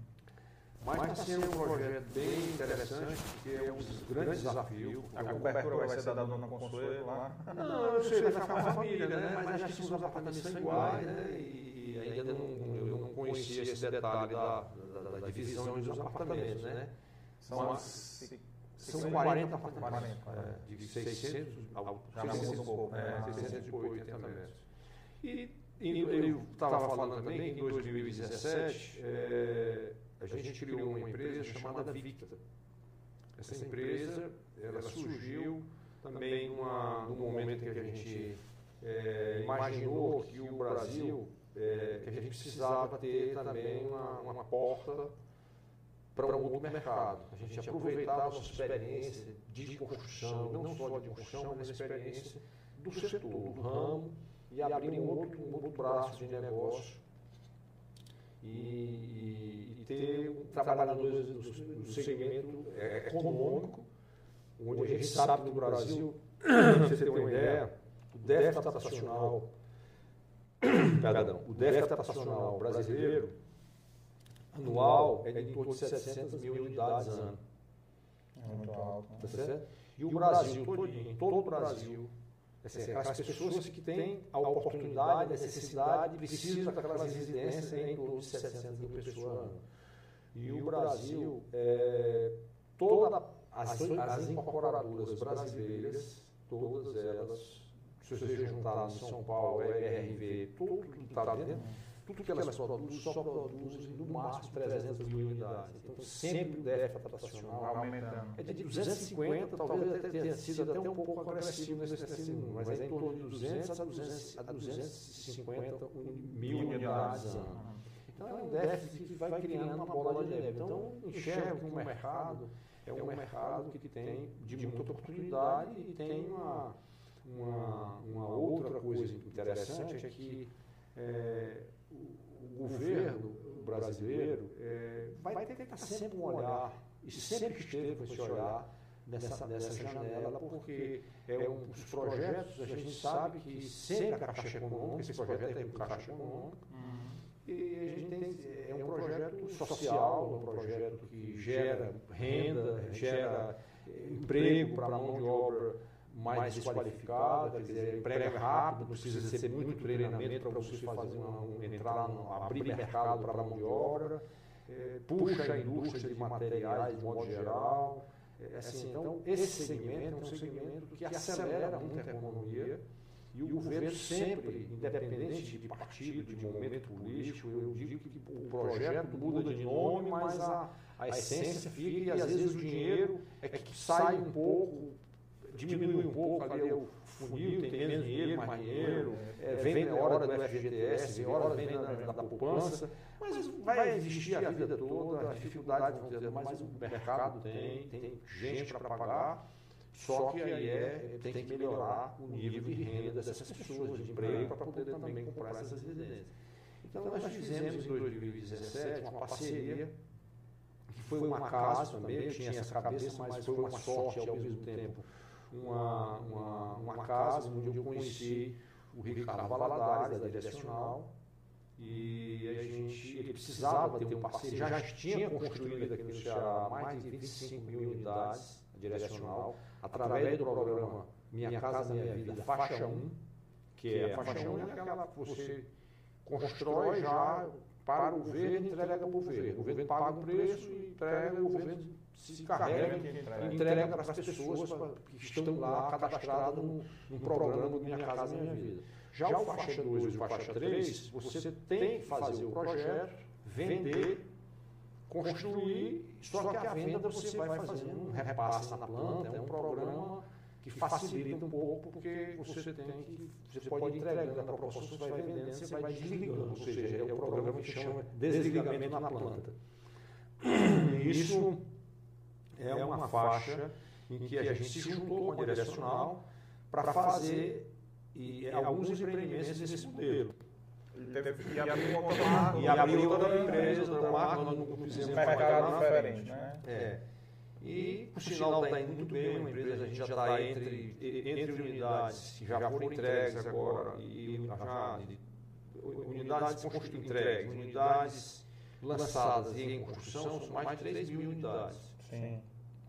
Aí, aí você fala em Fortaleza, Calcaia, é, Fortaleza, Calcaia, Messejana, Eusébio, é, ali Parque dos Irmãos, é, tem, enfim, tem vários lugares da cidade de Calcaia, aí outros municípios, Calcaia, também Eusébio também.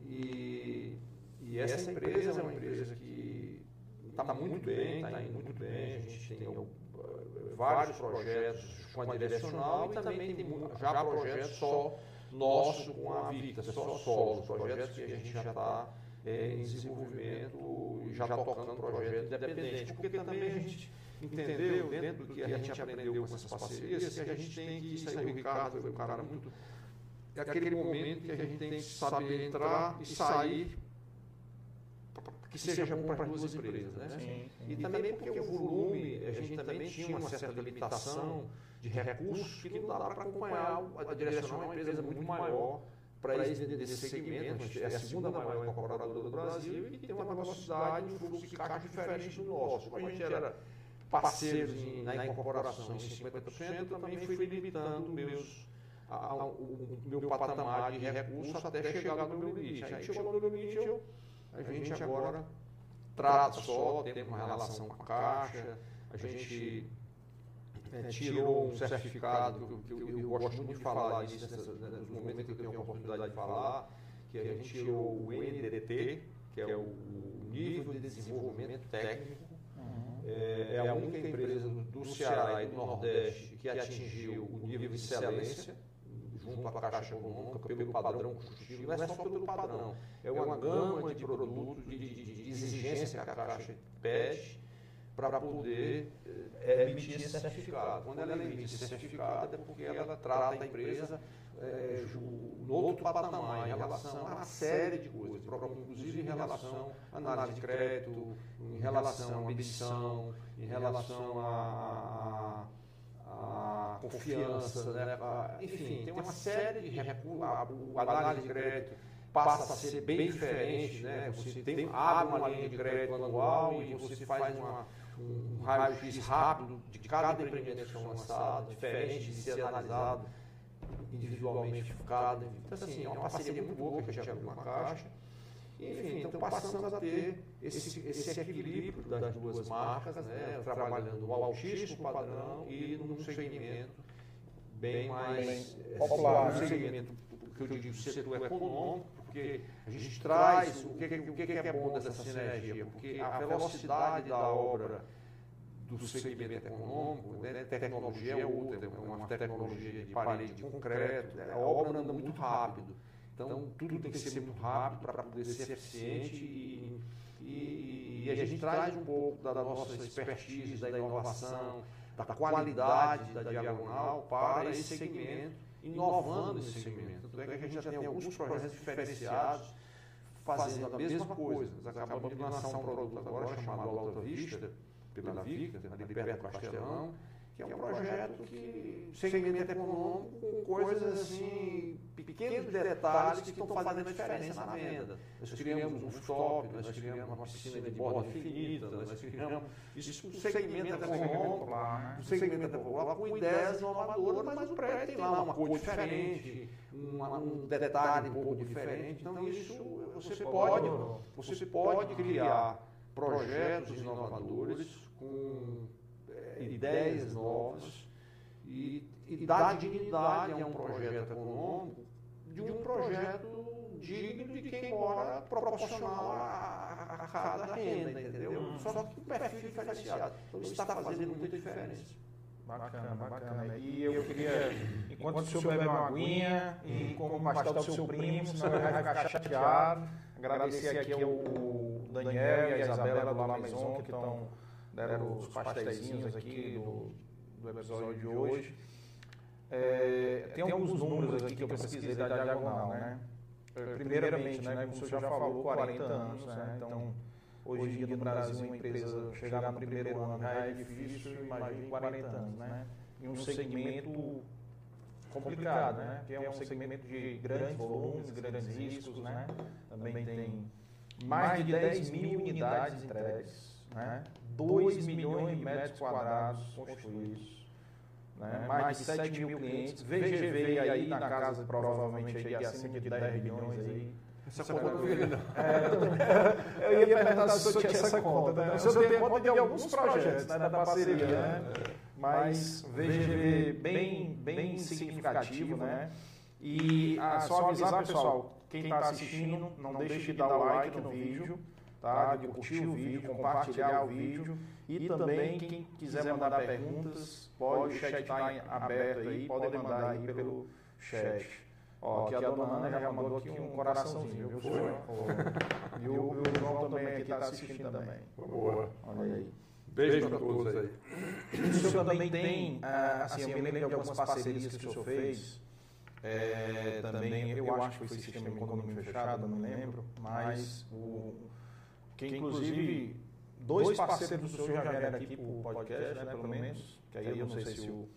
Queria mandar aqui um abraço para o Patrol, grande patrolino, que, que foi parceiro nosso lá no edifício Renascença, a família, né? Fizemos com ele também. Pois é, edifício Renascença. Sim, sim, exato. E se não me engano, ele mora lá. Mora lá, é, exatamente. Patrol, um grande abraço para Patrol. E lembrando do Patrol, também lembrei hoje aí dos presidentes aí do Sinduscom que eu tive contato, né, na minha época da AGE. Eu não tive o Carlinhos Fugido, porque ele já tinha sido presidente em 2011, quando eu fui da AGE. Mas era o Roberto Sérgio, o presidente. Roberto Sérgio, um grande abraço aí para ele. E logo depois do Roberto, se não me engano, foi o André Montenegro. André Montenegro. E Duas grandes figuras, grandes amigos. É, grande parceiro. E o senhor fez uma parceria que foi o começo, do mesmo jeito que a Idibra foi o seu começo, né? Ele chegou a entrar nessa, no ramo de incorporação, na construção, foi com o Dr. Beto. Sim, é, eu esqueci, o Beto nós fizemos aí. Que ele falou, inclusive, que começou, né, na época que ele vendeu lá 50% lá da Agripec, né? Foi, foi. ele começou a investir em terreno, né, em comprar terreno, fazer algumas parcerias com o senhor, que foi um dos exemplos que ele deu aqui. E eu me lembro ali do Passo do Bem, eu não me lembro se teve... Não, não foi Passo do Bem, não, porque nós fizemos com ele... Não, o Passo do Bem foi sem reunir, né? É, foi sem reunir. Nós fizemos três negócios Beto. Nós fizemos um projeto que foi o edifício botânico, Campo, é, botânico e Campo Belo. O botânico são duas torres ali no Guararapes, no, perto do Parque do Cocó, e o edifício Campo Belo também são conjugados, são projetos na Beta Albuquerque, é um projeto muito bacana, foi uma parceria muito bacana, muito saudável, a gente teve assim, as duas empresas. E agora, mais recente, foi uma, uma, uma pergunta que eu fiz no terreno que era do Beto, que é na, na onde era o antigo Tribunal de Contas, Sim. que é o, ali na Oswaldo Cruz com é, Maria do Mazo. Ali é o, era edifício Legacy, a gente está num condomínio também é espetacular, que é um prédio de 300 e poucos, 340 metros, eu acho 350 metros. Uhum. Esse é um terreno que a gente está fazendo uma pergunta com a ABS. Ah, tá. Então tem algum, algum negócio que tive esses, esses momentos com o Beto. E teve um parceiro também que eu vi foi recentemente. Agora, recente, vou falar dele. É, é, esse é um projeto que a gente está também. Inovador também. É uma área para vocês. É o Fernando Cirino, um grande amigo, um grande parceiro, um grande visionário. O Fernando é uma pessoa que tem uma admiração muito grande também por ele, porque ele é caladinho.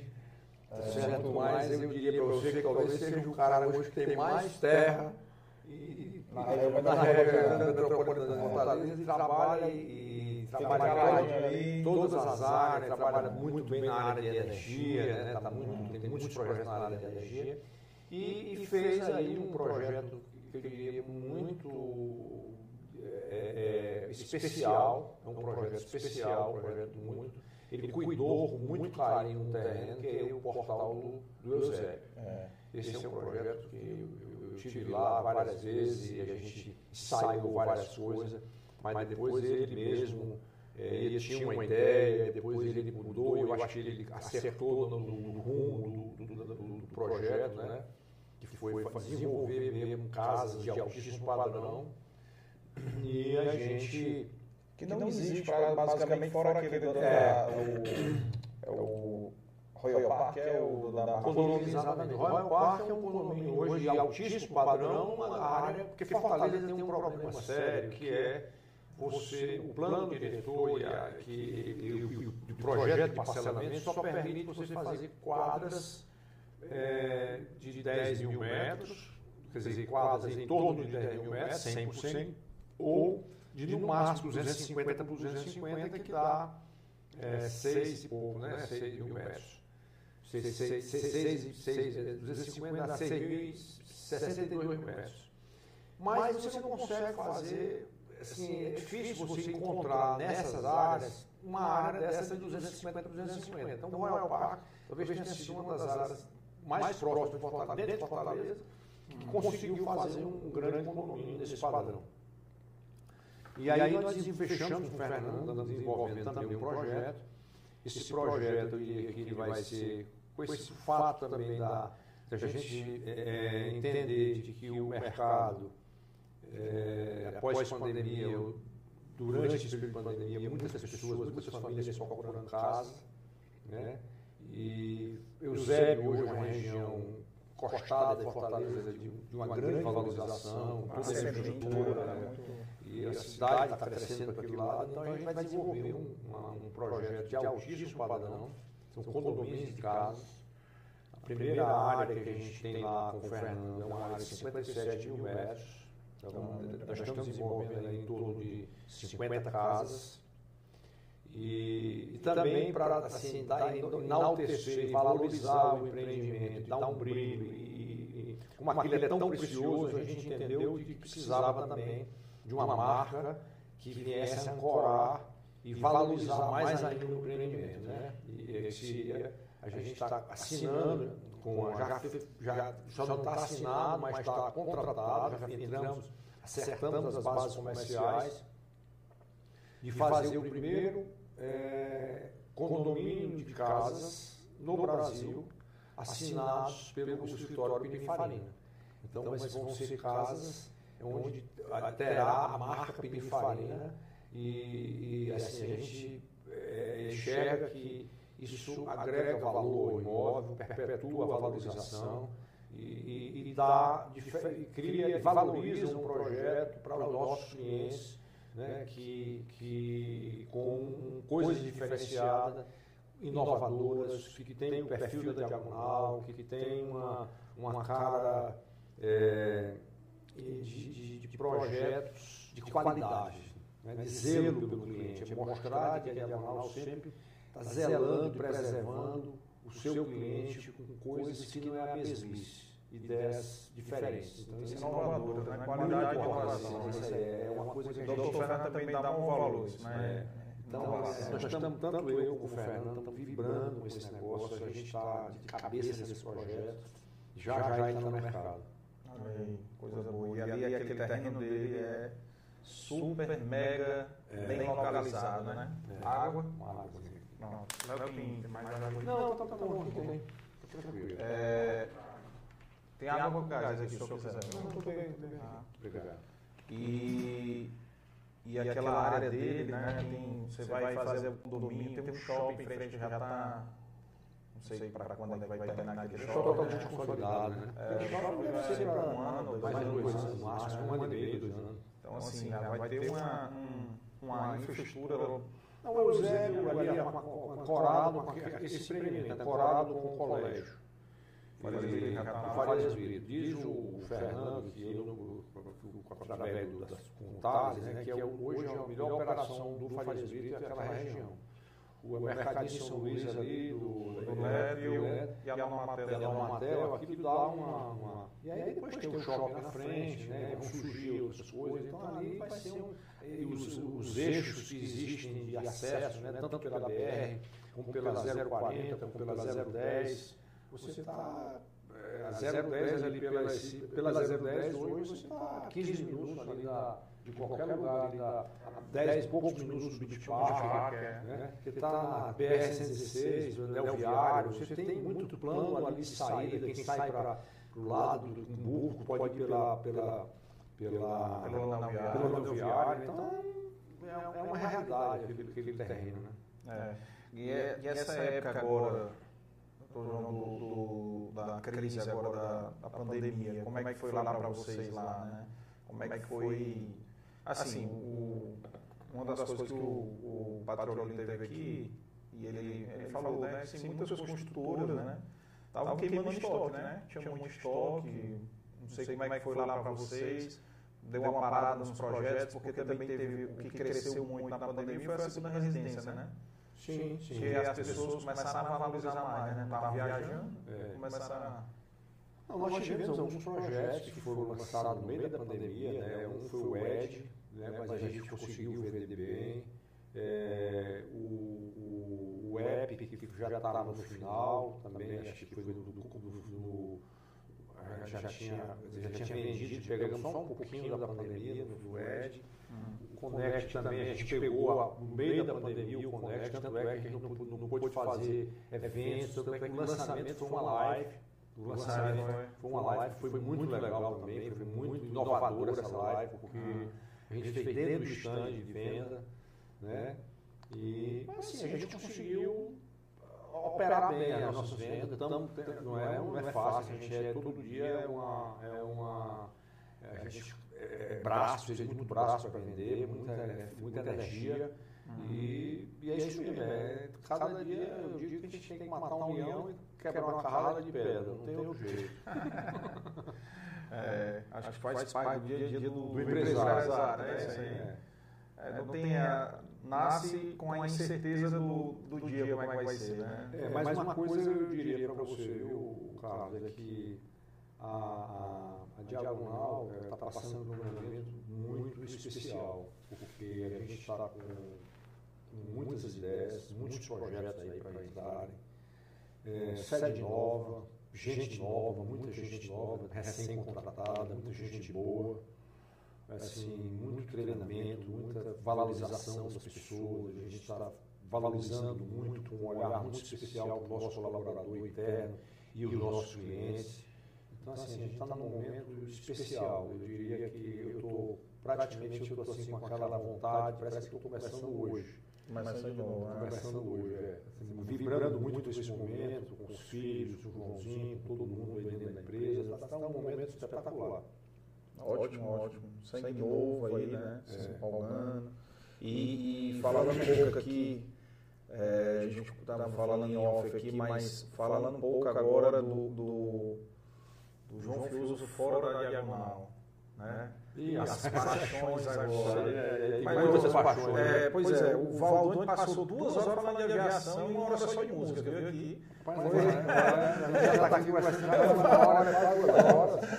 Mas, se for para Pois é, eu os seus hobbies tem aqui. se eu tiver, se tiver espaço aqui para começar a falar dos meus hobbies, eu É, não, três horas. Pois é, aqui a grande vantagem aqui é que a gente não tem hora. Aqui tem hora para começar, a gente bota mais ou menos uma hora para começar para o pessoal, mas não tem hora que é o retrato da sua vida, é um retrato daqui, os seus netos vão ver daqui a 10, 20 anos, o, o- a live vão entrar lá no YouTube, vão ver lá o vovô lá, o que o vovô falou, bisnetos, né? Então vão falar aí, ver um pouco do que, do que era o, como é que era a sua rotina. Eu sei que o hobby de correr, né? E aí depois nós vamos falar do coração, viu? Ah, vamos falar do coração. né?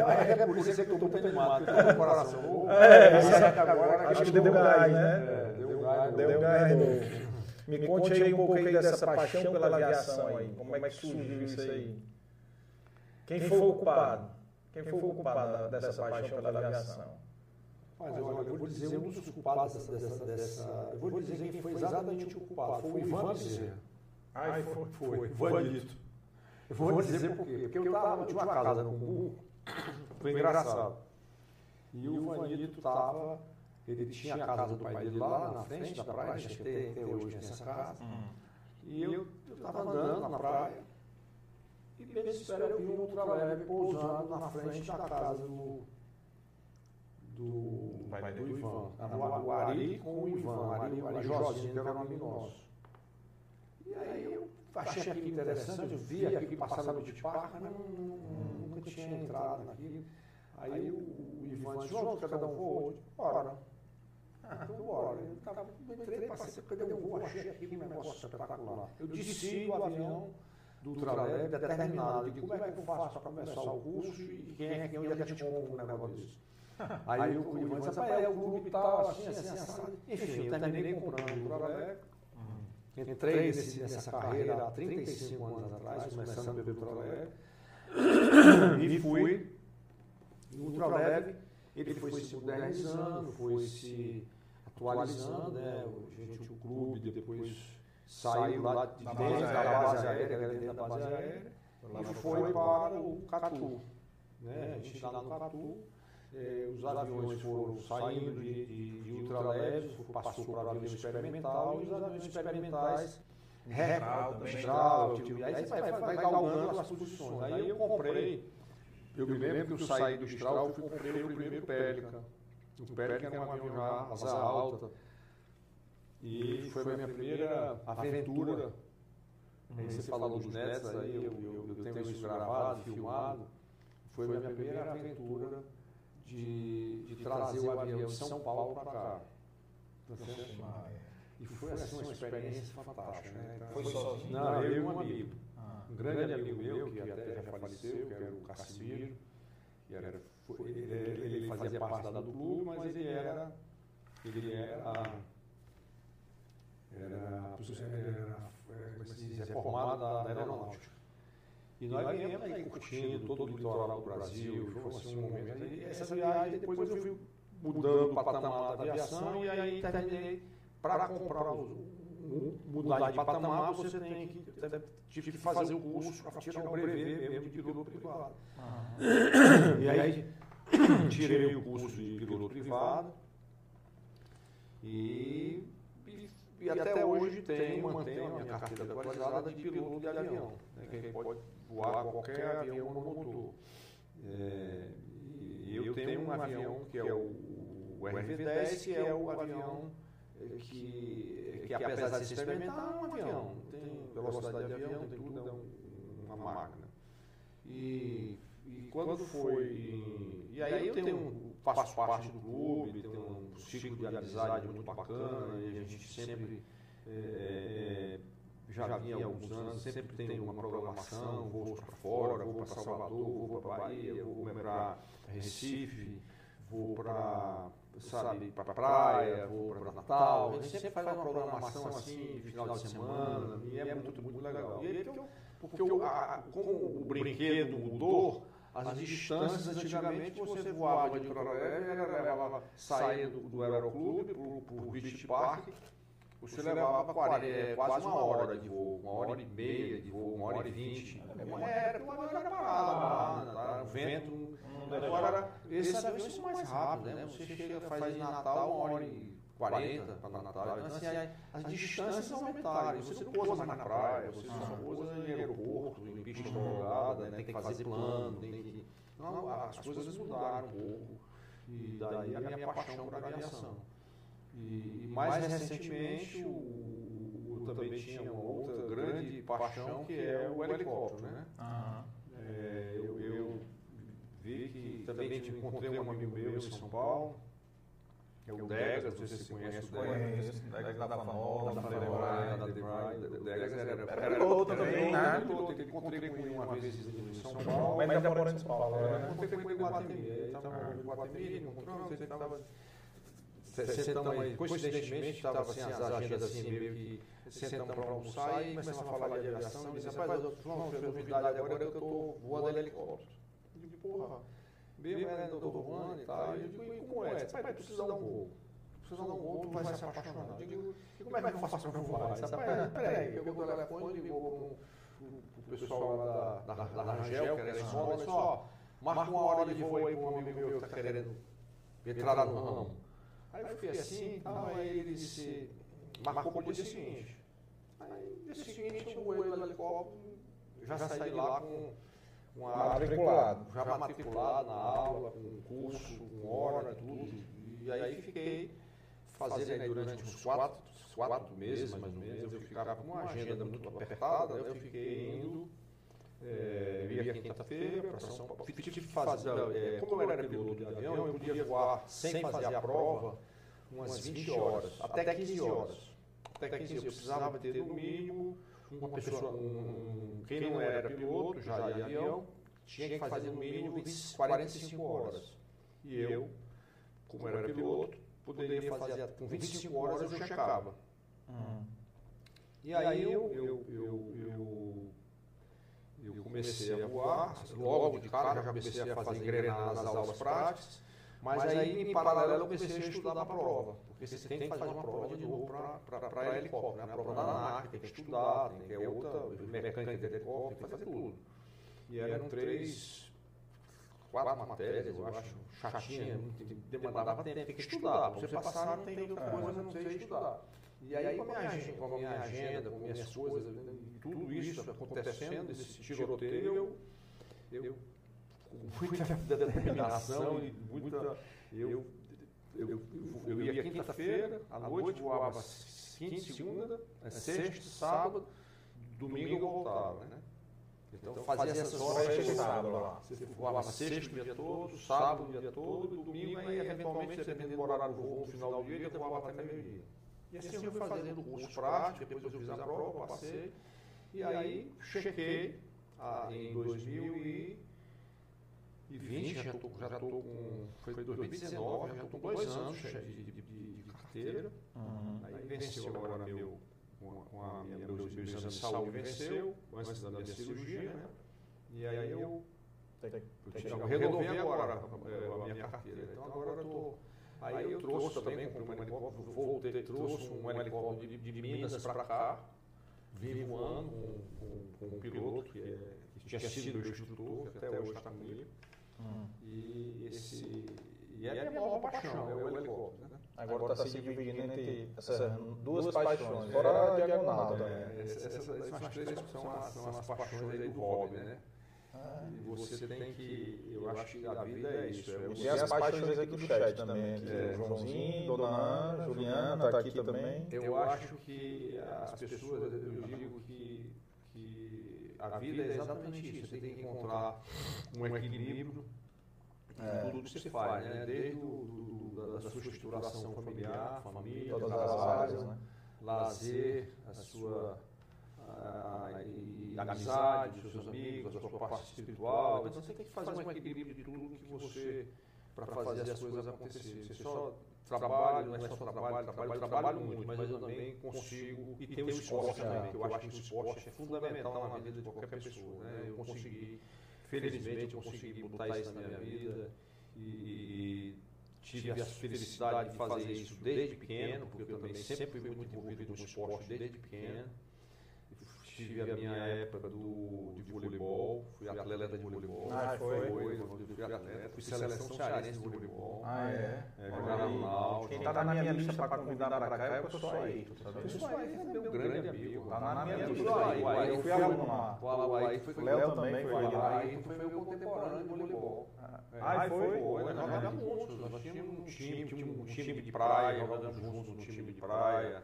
Naquela época tinha um campeonato de praia ali na volta da Jurema, era é, e o aí foi, foi uma, assim, uma, era exatamente do nosso, do nosso Eu peguei a época do Frank e do Roberto Lopes. É, pronto. É, então é tudo boa.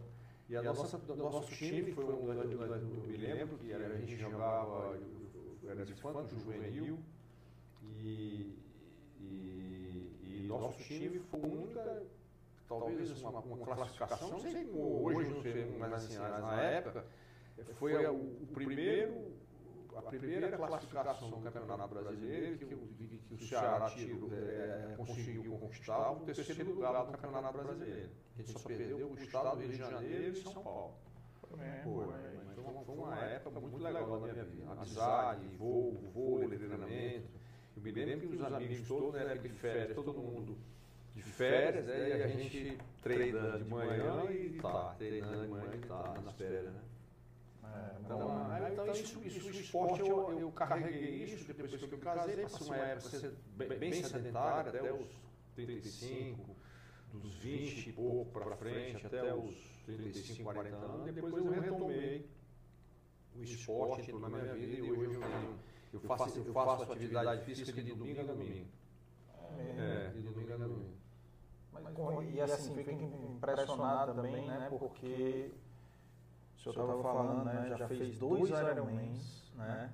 E Ironman é a rotina de é, treinamento é uma coisa absurda, né? Eu fiz três meio, né? Eu fiz três meio, fiz três meio, 70.2. Eu fiz um em Miami, fiz um no, no Panamá e fiz um outro em Fortaleza. Dois em Fortaleza. É, que teve aqui. Eu fiz, na verdade, fiz dois em Fortaleza, meios, Fiz um, um full em Fortaleza em 2014. O primeiro, né? É, foi o primeiro em novembro, mas antes eu fiz em, em março, ou foi maio, o de Floripa. Eu fiz dois, eu fiz dois Ironmans em 2014. Eu fiz um em março, ou foi maio de, de 2014, e fiz um em novembro de 2014. E mas o daqui, eu não, não me lembro se foi 2014. Foi 2014. Foi o evento daqui com certeza absoluta. Foi, certeza primeiro, foi o primeiro e o único de full. Depois é, passou a fazer 70, né? É.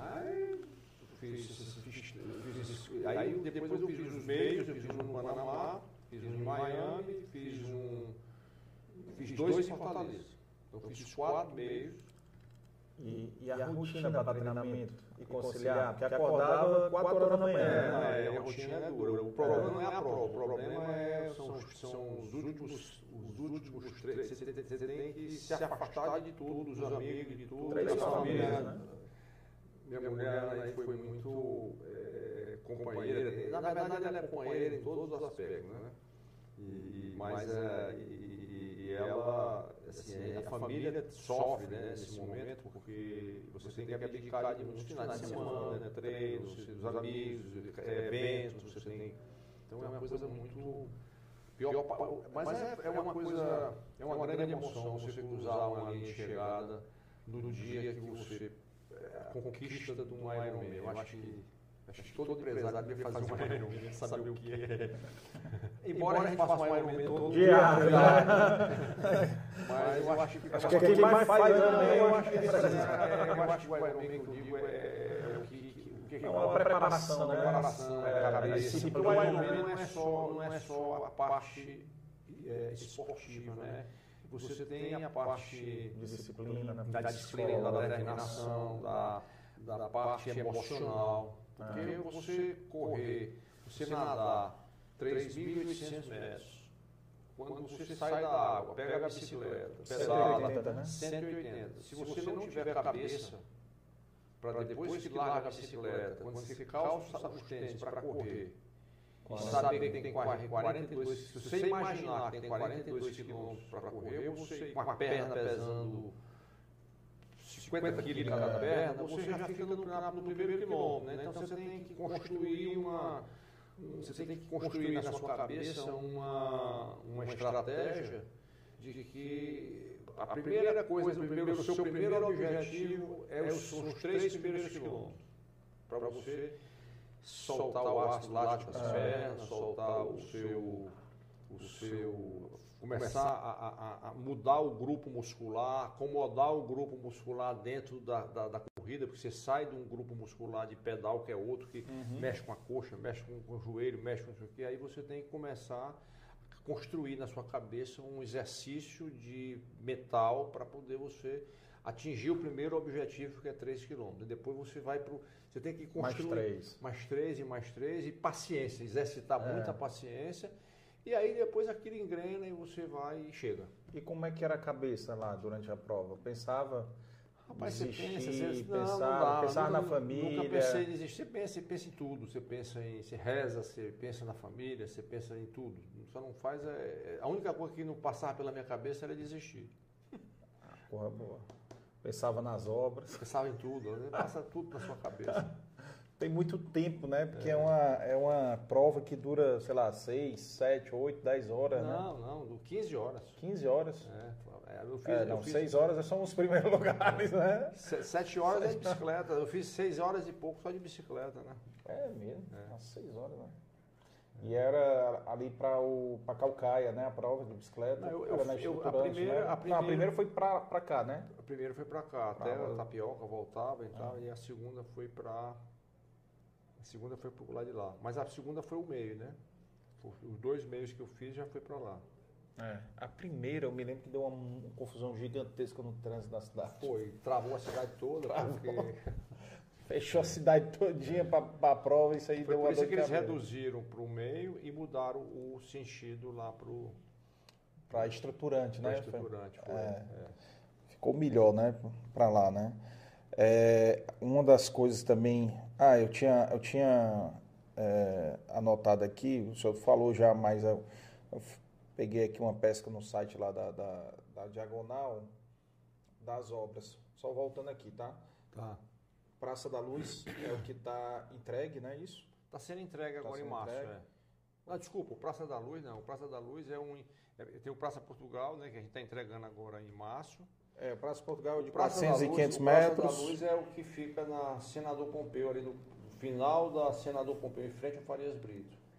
Sim. Esse, esse é um prédio que a gente, esse foi incorporado, não, é um prédio, não foi em regime de condomínio, é um prédio também muito usado, porque foi um prédio de 500 e poucas unidades. Esse também eu tirei muitos, eu passei muitas noites acordado por conta desse prédio, porque nós pegamos ele num período de quase de crise, a gente lançou o prédio, começou a obra, não assin, não tinha, nós não conseguimos assinar com o banco, Hum. não é uma obra de, de mais de 100 milhões de custo, um VGV de 200 e tantos milhões, então na época a gente e a gente não conseguiu assinar com o Bradesco, nem conseguiu assinar com, com o Santander e ficou patinando para cima e a obra começando e as vendas, a gente na época o modelo de negócio a gente vendia só 30% durante o prazo da obra e os outros 70% no repasse final. Hum. E isso tirou algumas noites de sono, mas felizmente a gente assinou com a Caixa e esse prédio foi o que nos deu um, um handicap muito grande com a Caixa, porque a gente é, passou a ser uma referência em termos de obra, Uhum. passamos a ser uma empresa referência em termos de onde todo mundo é, pedia repactuação com a Caixa e tal, e a gente conseguiu honrar todos os nossos compromissos com a Caixa Econômica, e isso nos credenciou a ser uma empresa referência dentro da Caixa. Fez o filme com a Caixa. Foi, fizemos, aí, fizemos aí uma grande parceria com a Caixa, é uma grande parceira nossa hoje. É. Aí tem o, o lançamento que é o Connect, né? E, são estúdios, né? De 21 até 42 metros, 43 metros. Em obra tem o Icon, o Solar Tem, tem, Praça o- é, tem o e Icon, o o Legacy. Icon Solar, o Legacy, o, o Epic está iniciando Uhum. e Fortim, temos duas obras iniciando, são 20 casas numa primeira, no primeiro condomínio, que é o Fortim Vilas, e o, e o Eco, que é o Fortim, são 36 casas, também já estão, estamos Casa iniciando. de segunda moradia. Casa de segunda moradia. E, e é uma das coisas que eu ia lhe falar, assim, o senhor foi por, por várias áreas, né? Comerciais, hotéis, residenciais, né? Tem alguma que mexe mais com o senhor? Que o senhor tem mais vontade, gosta mais? Sei lá, desafio? Mas eu- obra eu gosto de qualquer tipo de obra, né? Assim, obra em si eu gosto de. A parte mais legal de, de tudo isso é, é que eu gosto.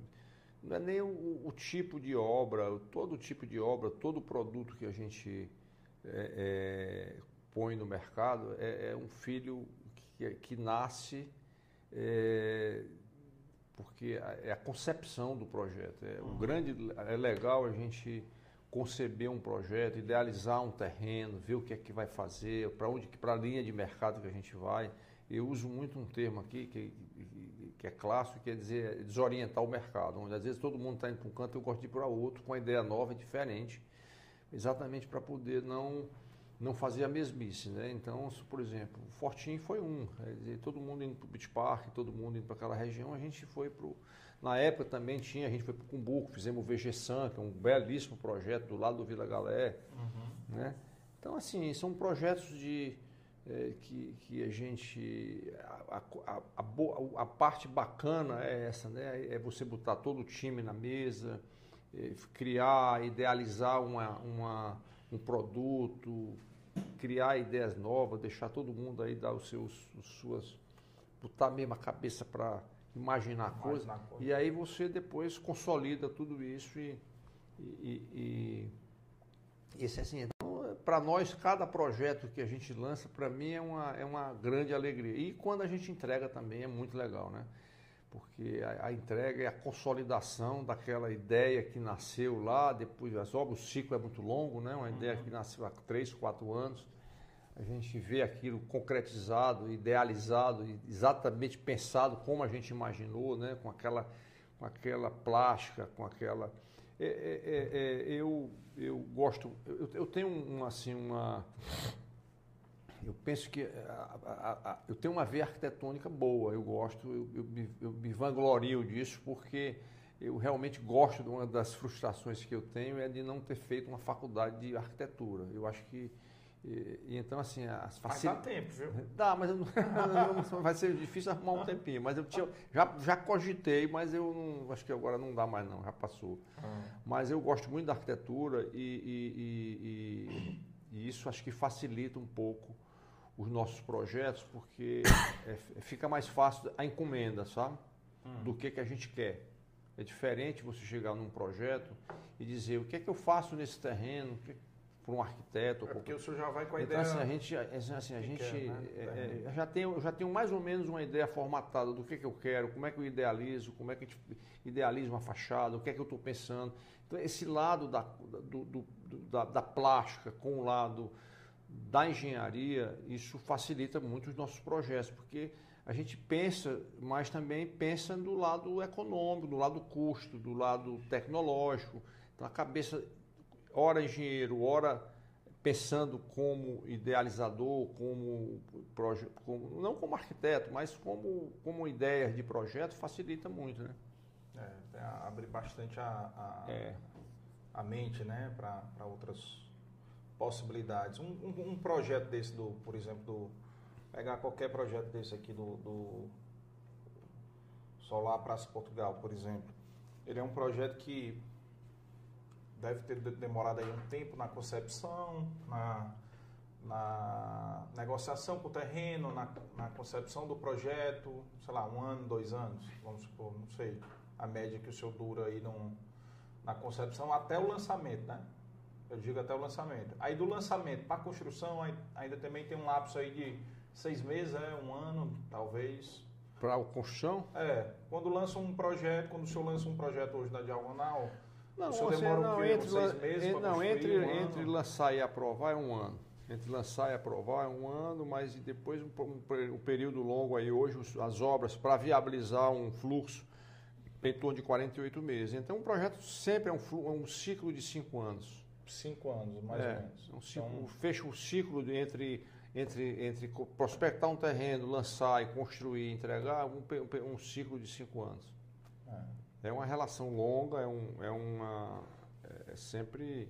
O senhor mantém um, uma rotina ainda de, de visitar as obras? Tenho, tenho, gosto, eu gosto e eu acho que é, eu gosto porque como eu tenho muita assim, vivência e gosto, né? Então eu gosto sempre de, de, de deixar um pouco do, da, do meu, da minha experiência passar para aquela turma que está turma nova aí. É, turma nova, então é. eu gosto muito de obra. Eu sou eu sou movido a obra. Se eu não passar numa obra uma vez por semana, eu não faço nada. Às vezes a turma não gosta que eu vá porque diz que eu mexo muito, que eu quebro muito, que eu mando mexo muito, reclamo muito. Ah, então, é? é? que eu sou então, muito exigente, que é muito. Então, ah. Os engenheiros não gostam muito, não. Porque ah. muda, muda um pouco. Eu vou lá é para poder. Ah, o senhor não avisa, não, né? Não, vai... não avisa, não. Também não avisa. Vai não. de surpresa. Chego, né? chego e visito e entro, e aí é, é, pergunto como é isso, como é aquilo. E, e aí tem um, bota um olho numa coisa, bota um olho na outra, e, e aí às vezes mando mudar uma coisa. E, mas eu gosto. Então os engenheiros ficam, opa, o doutor João não veio essa semana. Graças a Graças Deus. A Deus. mas é assim, mas é a melhoria contínua, né? E isso aí acontece exatamente pelo amor ao negócio, né? Tem que você tem as coisas só acontecem, eu só acredito nas coisas das pessoas. Primeiro é gostar do que faz. Se você não gostar do que faz, não adianta, meu amigo, que é, você não tiver tesão naquilo que se faz, no, no, dos seus projetos, nas suas, na, naquilo que você trabalha, você não, é difícil você crescer ou fazer ou empreender sem gostar do que faz, né? Você imagina, eu, não, eu imagino uma pessoa sair de casa, eu não, eu não imagino uma pessoa, assim, é difícil, quer dizer, você sair de um trabalho é, para trabalhar ou numa, numa empresa ou, ou, ou, numa coisa, numa profissão, sem gostar do que faz, né? sem ter a arte ou sem ter o ofício, sem ter uma, uma coisa assim que, não, que não gosta. É muito complicado, né? Uhum. Então, é. as pessoas, você... Um, tem Tanta que... gente passa a vida toda fazendo isso, né, doutor? É. Ah, tem, tem, eu sei, tem, tem gente que, gente que assim, tem gente que fazendo que não ama o que não ama, por, por necessidade. Digo, deve ser uma, uma, é uma coisa muito. Trava, né? É uma, é uma coisa, uma, mexe muito com o emocional das pessoas, né? Você ter uma, um trabalho forçado, né? Fazer aquilo por necessidade. Então, assim, fazer o que gosta, identificar aquilo que você gosta de fazer, o que aquilo que você escolheu na sua vida para para trabalhar é uma, é uma felicidade, né? Então, eu, graças a Deus, eu tive essa, essa sorte, essa, essa felicidade de encontrar um, uma, uma profissão que eu goste e que eu tenho tesão por fazer e tenho tesão. E acho que o resto depois tudo acontece, né? E na vida tudo você tem que ter um pouco de. Você tem que correr risco, né? Não adianta que você só cresce mesmo se você tiver correr risco e ter coragem para fazer as coisas. Não adianta você também ter gostado do que faz, gostar do que está, trabalhar, mas você, mas você tem que ser ousado, tem que ser inovador, tem que correr risco, tem que ter coragem. Senão as coisas não acontecem, não, as coisas não tem nada fácil, né? E, tem, e o senhor tem um, um, uma grande vantagem também, que o senhor teve um suporte familiar muito grande, né? Suporte da, tanto dos ah, filhos, é, da esposa. É, isso, aí, é uma, isso aí é a base para qualquer coisa, é a base é, da família, né? Qualquer é. coisa, você, você também, se não tiver uma família estruturada, nada vai para frente. É, isso aí realmente é, é, é, um diferencial. É. Um diferencial. E pensando agora, eu ia lhe dar uma sugestão, quando o senhor estava falando do helicóptero, eu tava, ia lhe dar uma sugestão. Vou é? chamar seus amigos para dar uma voltinha. Na hora, você é convidado. Não, e chama, chame o, o Fernando também, o doutor Fernando. O Fernando, o, o Fernando já tem Usa uma- direto já usa trabalho, direto né? para trabalho. Ele diz ele que a melhor ferramenta de trabalho que ele comprou na vida foi aquilo, porque foi, Foi. ele conseguiu identificar tudo. e, Os é, meninos falam que ele tudo terreno. Ah, ele É. me contou uma história um dia desse. Eu e o Leonardo fomos lá no, no- no escritório dele, ele contou uma história muito engraçada do. Ele lhe contou a história do terreno lá em Maranguá, porque ele tava olhando, não. Rapaz, eu conheço muitas histórias do Fernando. Talvez ele foi até. bater a foto. Acho no que helicóptero. Ah, foi, me lembro. É, contou. O heli- Foi bater a foto no helicóptero, tava no helicóptero, foi bater a foto, ele- o celular caiu. Foi. Caiu na- dentro de uma casa lá, chegou na Dura Metal, aí depois mandaram lá, e foram lá depois com os funcionários lá, foram de carro lá e encontraram o celular. E, tá- e ele tem até hoje celular. Ele mostrou lá. Foi na, pronto, me lembrei, foi no celularzinho, É. um iPhone pequeno, antigo, que ele mostrou ele contou essa história. E o Dr. Pé também é outro que, É, que usa- gosta muito é, também, usa é. muito também. Mas foi assim. é, parabéns demais aí pela, pelos 40 anos né, na, da Diagonal. Ah, tem du- duas perguntinhas que eu normalmente faço aqui. O momento mais difícil que o senhor passou na vida familiar e na profissional? Qual foi o momento mais difícil? Assim, o maior perrengue que o senhor teve? Olha, na vida familiar, eu, assim, eu, eu tive assim, eu não diria difícil, eu diria preocupações, tá? Preocupações assim que eu tive, é, grandes preocupações, foi na época do transplante da Ana, que ela, ela, ela teve um, um momento de dificuldade, que ela teve que ser transplantada, isso foi uma grande preocupação, uma, uma, uma dificuldade Rim? de rim. É, mas naquela época, tá mais de 20 anos já, então isso Ah, isso foi uma das grandes preocupações que desarticula qualquer um de quem tem uma estrutura, mexe. Mexe, né? Quando você mexe com saúde, né? É. Você. é, isso eu diria que foi assim uma das coisas assim mais que mais não diria um, um, é, o que mais des- des- lhe desestrutura é quando você tem um problema mais sério De saúde de familiar. sa- saúde familiar, né? O que o doutor o Sérgio falou aqui na semana passada, Sérgio Melo. É. Foi a filha que teve câncer. Assim, É. E a parte do, do de trabalho, é, eu diria assim que uma das, das- eu tive alguns momentos assim, ansiedades, foi o, Praça da Luz, que eu acho que foi um dos grandes projetos que me deixou tirou noite de sono. Acho que ele foi assim, uma grande foi uma das que eu me lembro assim rápido aqui foi isso que é um projeto grande era um projeto de uma envergadura grande para o nosso para um nível de, de, assim, de endividamento bancário com caixa foi uma, uma ousadia foi uma coragem muito grande Hum. botar um, um- projeto daquele tamanho com incorporação normal porque um- numa só incorporação Uhum. tá certo? E, e assim, e do, do lado do condomínio, tiveram muitas, muitos momentos de, de, de, de, de, lance de prédios que você lança na época e, E fica com. fica com aquela preocupação. Prédios, quando, quando os empreendimentos são grandes, né? Por exemplo, o Comfort foi um que na época desse modelo a gente nunca tinha feito condomínio pulverizado. Uhum. Então ele trabalhava muito com condomínios eh, de prédios residenciais, né? Aí o primeiro que veio foi o, o, o, o- Quality, mas o Quality eram cento e poucas unidades, tinha permuta, o universo de venda não foi tão, tão grande, né? Por exemplo, foi menor, era um prédio beira-mar, vendeu rápido. Mas quando eu lancei o Comfort, eu me recordo que foi um prédio que, que, que eram 300, 232 ou 37 unidades. E no varejo, em regime de condomínio, era, foi, um- foi assim uma, uma, uma inovação também. Foi uma coisa que, que eu tinha algumas preocupações. E demais, é, o dia a dia, todo projeto é, é desafiador, todo projeto é, é- requer cuidado, requer. né? Então, assim, o Mação Macedo também foi um projeto usado, diferente, um momento Casas trepadas, É, né? as casas, umas casas trepadas, uma em cima da outra, né?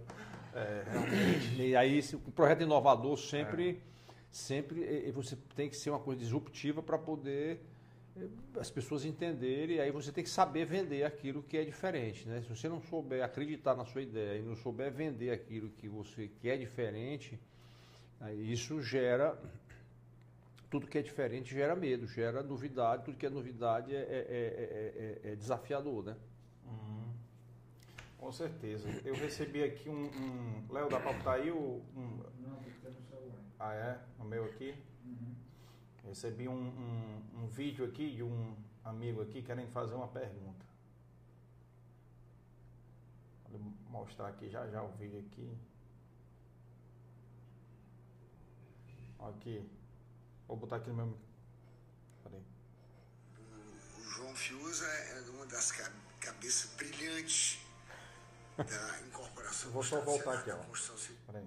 Oi, Carlos Ernesto. O, o João Fiuza é uma das ca- cabeças brilhantes da incorporação no Estado Senado da Constituição Civil. Então a pergunta que eu faço para ele é como é que ele arranja espaço na cabeça para poder tocar tantas obras espetaculares do Estado do Ceará. E como é que ele conduz o seu, o seu grupo de diretores? Qual é a arte dessa condução? Tá bom? Um abraço. Olha aí. Olha aí o fã aí. ó. Rapaz, olha aí, para mim é um privilégio, viu, meu amigo Beto? Você, você entrar aí, estar assistindo isso é uma. Primeiro, eu fico aí realmente é, é, é, comovido e orgulhoso de ter você aí como ouvinte, né, desse, desse momento tão especial aqui com o Carlos Ernesto. Mas assim, Beto, eu acho que é, é, é, eu acho que é aquilo que eu disse, assim, os momentos que a gente tem para pensar, para arranjar espaço, para é, são esses momentos que a gente é, sabe assim é o momento de lazer. Eu acho que a gente ocupa o, o, momento de pensar. Eu, eu diria muito assim, o, o esporte me dá muita é, chance de fazer isso, sabe? Eu, hoje mesmo eu, eu nadando no mar, eu nado no mar e eu nado muito cedo, né? Eu vejo assim, hoje eu estava às 5 e meia da manhã no mar. Céu laranja. O céu laranja, nasce, o sol nascendo, então assim, entrando, nadando, hoje eu nadei 1.500 metros. Então a gente fica ali olhando, pensando, vendo o sol nascer, a gente vê ali, a, a, a, são, são esses momentos que a gente espaço para poder criar, para ver, para poder pensar fora da pensar caixa. fora da caixa, né? E isso acho que esses momentos assim de, de, de, de esporte me dá muita quando eu estou pedalando, quando eu estou, sabe, isso assim, eu gosto de, estar assim, assim nesses momentos isolados para criar um pouco e pensar. E agora o, o time, né? A gente é, é, é, hoje a gente tem uma, uma, uma, uma assim uma, uma experiência Beto, assim, de, assim, o fato de já ter passado por muita experiência Sim. de obra, né? A gente, hoje a gente está tocando oito obras, né? E, e, e, e, ao mesmo tempo, é, eu me recordo que eu com a estrutura muito menor, embora hoje as obras sejam bem maiores, eu já cheguei momentos de tocar 15 obras em condomínio. Então a gente já passou por muita dificuldade, muita experiência. Então isso faz com que a nossa experiência, e, principalmente assim, aquilo que eu passo para o time, né, são aquelas experiências que, que tudo aquilo que não deu certo, né, para a gente não repetir os mesmos erros, para não entrar nos mesmos erros. Então isso facilita um pouco. E outra coisa que é importante é assim, o, o fato eu sei que empresário não, assim, é, tem as dificuldades, todo mundo tem, mas assim, eu digo que, que o fato da engenharia, ter, o teu suporte da engenharia, ter sido engenheiro de obra, conhecer o lado do chão de fábrica, vamos dizer assim, isso facilita um pouco a passar a experiência para o time, conduzir, a, a saber delegar para as pessoas certas o que, que cada um tem de melhor, né? passar isso para cada um, a experiência, né? dividir as tarefas e a parte hoje, como eu falei aqui no começo, eu tenho aí o Joãozinho hoje que está.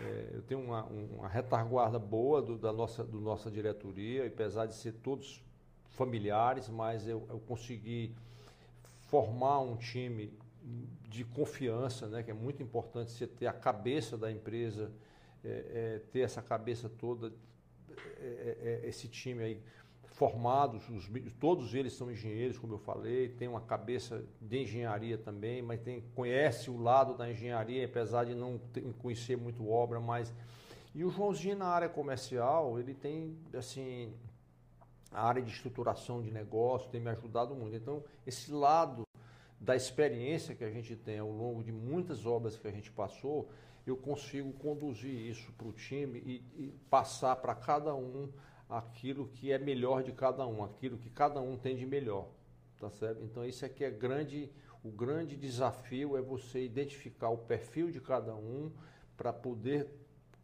distribuir as tarefas para cada um, para que aquelas pessoas façam o seu melhor.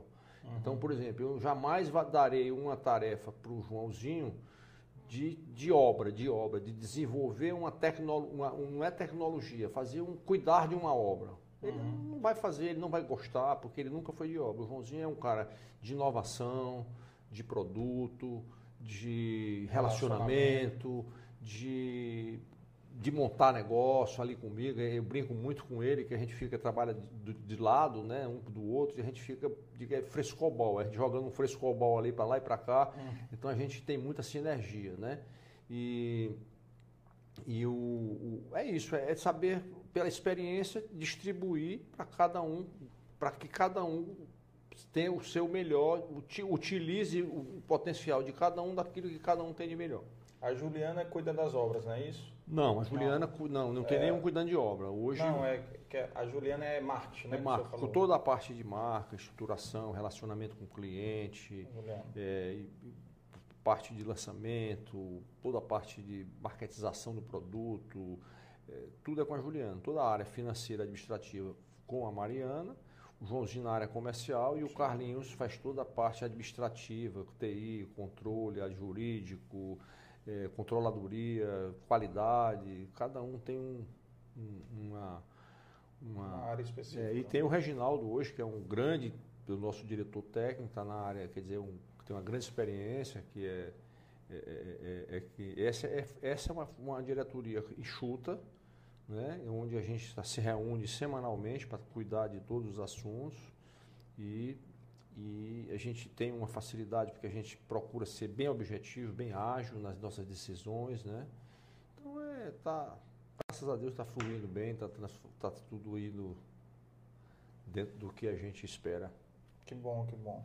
Eu lhe perguntei o momento mais difícil e o senhor falou a questão da saúde da, da, da dona Ana, né?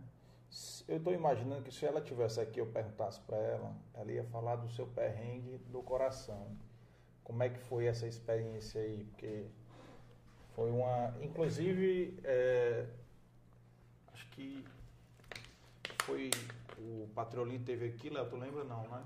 Foi em novembro, eu acho, foi. Acho que o Patrolino teve aqui em novembro. E eu, eu acho que o senhor tinha recém-feito, não? Ou... Foi em novembro, eu fiz dia 1 de outubro. Pronto, eu me lembro que ele falou aqui na. É, que o senhor tinha acabado de passar por esse eu, eu, eu, eu, eu, eu comecei assim, eu tava. Eu, realmente eu fui operado no dia 1 de outubro, né? Eu fiz uma cirurgia de válvula, troquei a válvula e pus um, um fiz uma, uma, uma, uma, uma mamária também. Mas eu jamais imaginaria que eu poderia ter alguma coisa de coração, pelo nível de atividade que eu fazia, né? Ser ativo, né? Esportivo e né? tal. E aí eu imaginei, não imaginava. Mas é como eu quando eu comecei a retomar a minha, a minha atividade, eu achava que eu estava era é destreinado, né? eu tava, não estava evoluindo porque eu estava. É, é, a pandemia, passei muito tempo. Aí comecei a achar uma coisa estranha, eu ia nadava, não, não evoluía, ia correr, não evoluía. E aí comecei a ver uma tosse, aí fui no, no meu amigo Plínio Câmara, um grande amigo meu, que foi meu contemporâneo de voleibol. Uhum. E o Plínio fez, fez uma tomografia, mandou fazer um eco e disse, João, procura um cardiologista se eu estou vendo alguma coisa aqui na sua calcificação na sua válvula e você precisa ser acompanhado. Hum. Eu não dei muita bola para aquilo não. Eu disse, então eu vou para São Paulo, todo ano eu faço meus exames e comecei a, a fazer um check-up. E, e, e, aí, quando eu fui a São Paulo, aí quando passou uma semana, eu, eu, ia, eu ia só no final do mês, né? Isso era no começo do mês de setembro, era final de, de agosto, por aí, setembro, e o Plínio ficou, setembro mais ou menos, o Plínio, ele ligou para mim, tu já foi no cardiologista? Eu digo, papai, não, papai vá, para de nadar, está nadando no mar sozinho, isso é perigoso.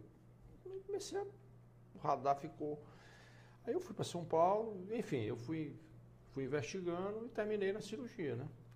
O senhor foi fazer os exames e já ficou para operar? Não, eu fiz, não, eu voltei para Fortaleza. Ah. E aí a, a, eu aqui, a Ana disse, olha, João, porque quando eu, eu, eu voltei de São Paulo, eu, os médicos disseram que eu não precisava, não era cirúrgico, eu tinha que ficar sendo acompanhado, que eu tinha de aliviar um pouco os exercícios, que eu, eu tinha uma calcificação moderada, que aquilo poderia, assim, não deram assim um, diagnóstico preciso com relação à, à seriedade do problema. Certo uhum. que eu tinha e aquilo mexeu muito comigo porque eu fiquei no meio do caminho, eu não sabia se eu ficou em dúvida. Fiquei né? em dúvida, não, né? Pois eu não, nem eu podia fazer exercício, nem eu podia fazer é, é, é, e nem eu ia me operar. Então fiquei naquela. E aí quando a Ana disse, não, vamos procurar. Tá baixo. Vamos, vamos, vamos procurar um cardiologista aqui em Fortaleza para hum. te acompanhar, para poder amanhã e tal. Eu fui no doutor Cabeto.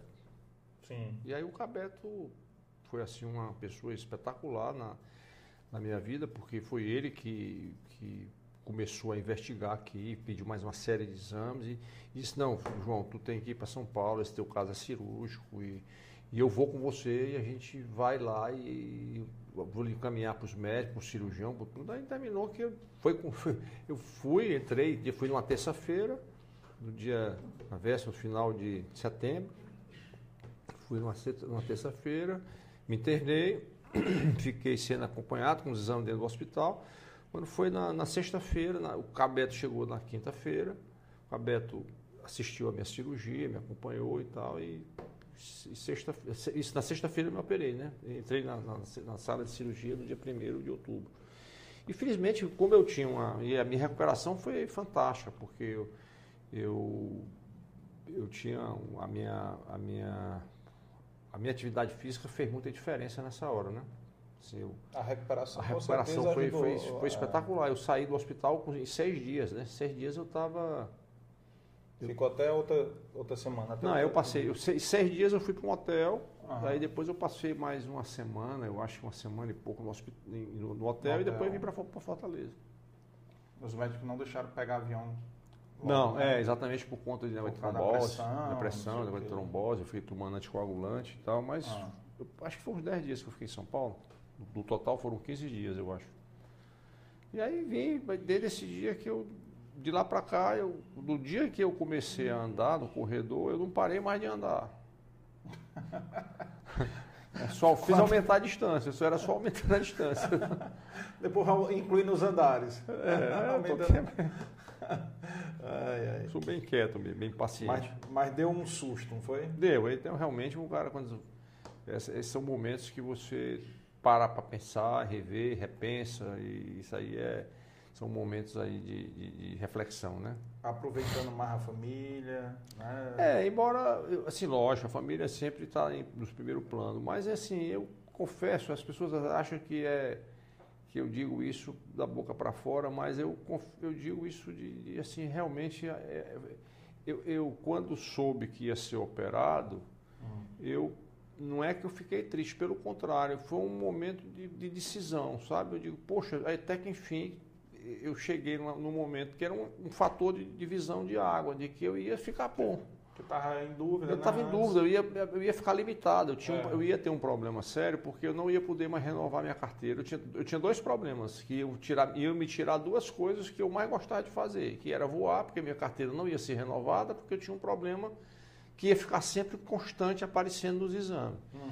E a outra era tirar minha atividade física, né? Então isso, eu, isso ficou no meio do caminho. Então, no dia que disseram que eu tinha que me operar, foi para mim foi uma grande notícia, porque eu disse, olha, você vai ter que realmente se operar e tal. Então, A, a, cirurgia eu entrei tranquilo, saí tranquilo. Assim, a, parte que mais me incomodou foi no dia que tira, na hora que tira aquela do, da intubação e tal, que é um, você fica um pouco agoniado. Mas depois a minha recuperação foi. O hospital, o Einstein não deixa as pessoas. Te, você, não, você não consegue sentir dor, você não consegue. Você é muito bem assistido, uhum. a família entra na UTI. Então são momentos assim que que, que foi. foi... E a, a, família se assustaram? Com... Ah, com certeza. Os meninos todos aí, com certeza, aí ficaram, no dia da cirurgia, não tenho dúvida de que todos aí ficaram muito preocupados, né? Todos foram, né? Foram, foi, família toda foi, tá Sim, a gente falou do, dos filhos e não falamos dos netos, o nome dos netos, né? Ah, são, tem... são... São quantos netos? São seis netos, né? Seis netos. Eu tenho, tenho a, a, a, a mais nova hoje é do Joãozinho, a, a a Nicole, depois tem a Maria da Juliana com o Victor. Sim. Aí a Mar... e aí tem a Juliana tem aí tem a, a, a, tem três da da Mariana, são três meninas, a Marina, a Maria Júlia e a Manuela. E tem o Andrezinho, que é o filho mais velho da, da, da Juliana. O André já está com 18 anos, já está também na faculdade de engenharia passou na, na engenharia, está estudando. Por livre espontânea pressão, né? não foi bem assim não, mas ele está assim, está bem animado, tá, passou muito bem, está fazendo, apesar de não estar, tá, ele não está satisfeito, porque assim, não é que ele não tenha satisfeito com a faculdade, ele não está satisfeito com com o modus operandi do, do, da, da, faculdade, porque ele está fazendo todo online, porque ele passou ah, na. Ele, passou agora. Ele, não, ele passou, está com ele, ele, tá, ele tá com um ano e ele tá, com, tá entrando no segundo ano, né? Hum. Ele está entrando no segundo ano. Ele tá com. Passou na, na UFMG em Minas, passou hum. muito bem na faculdade lá. E agora em março é que vai retomar. Vai ser a primeira vez que ele vai para para faculdade. Presencial, né? Presencial, é. Ele estava fazendo aqui, né? Ele estava fazendo aqui, está aqui, é. fazendo online, mas ele disse é. que é muito chato, é muito chato fazer uma é, online. É, Pô, uma faculdade de engenharia, o, o, primeiro ano da engenharia já é muito sacal, porque só são uhum. matérias que não tem nada a ver com engenharia e é, é, é, é matemática, física, e tudo, é cálculo, tudo diferente do que você vê na, no, nos, nos, cursinhos, nas negócios, uhum. tudo completamente diferente e requer muita é chato, é meio sacal. E você fazer online é pior ainda, né? Hum. Agora acho que ele começa a entrar no segundo ano, começa a melhorar, ele vai ser presencial, agora vai, vai começar a melhorar. Agora vai para longe também, né? Vai para longe, né? É, mas a gente tem a desculpa, né? Pega o avião, vai visitar Vamos ele, né? visitar, né? Fazer... É. Ou vai levar ele, né? É. também tem isso. É, que bom, que bom. Doutor João, acho que eu vou dar uma olhadinha aqui no chat. Só se tem alguma pergunta que o pessoal às vezes manda também. Que o, o áudio. Teve um probleminha pessoal no áudio no começo, mas já foi resolvido aí. Sérgio Mendes, exemplo de empreendedor, visionário. Marcelo Melo, diagonal referência dos empreendimentos de médio e alto padrão. É,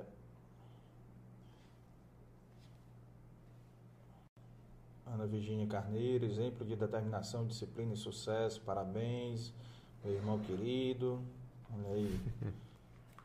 Carol Ribeiro, parabéns, João, Joãozinho aqui, a dona Ana, Fernando Silva, a Juliana, Davi, né? Ah, eu ia perguntar também, quando o senhor estava falando das obras, aquela obra lá do, do Ideal, em frente ao Ideal, já começou? Não? Já, é o Epic, né? É o Epic, né? É, ali são 50, 51 andares.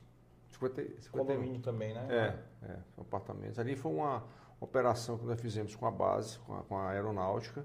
Foi. Ali era a casa da aeronáutica, é, fizemos uma permuta, uma, entramos numa concorrência, fomos vencedores e fizemos uma, uma permuta em construção, entregando apartamentos em Natal para oficiais. Hum.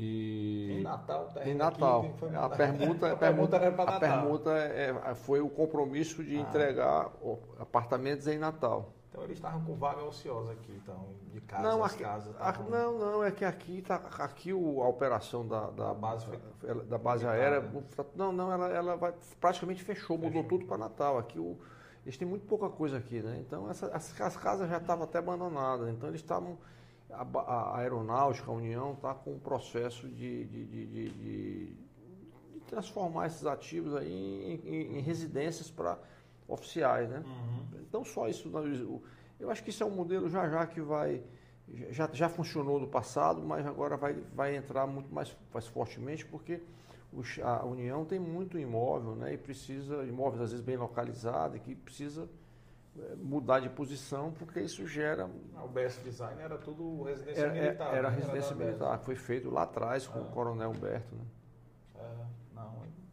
Daqui a pouco vai surgir então um espaço daquela te, da casa do, do comandante da base aérea. Que é uma, uma área grande, né? Um é, grande ali, ali acho que a Marquise fez ali na Rua Barbosa, né? É. é. a Marquise fez nos terrenos onde era o. fez a mesma operação onde é o terreno da do F80. Sabe onde é o terreno do F80? Que é um do clube. Ali, é, que, que se junta com a. O deputado Moreira da Rocha. É, né?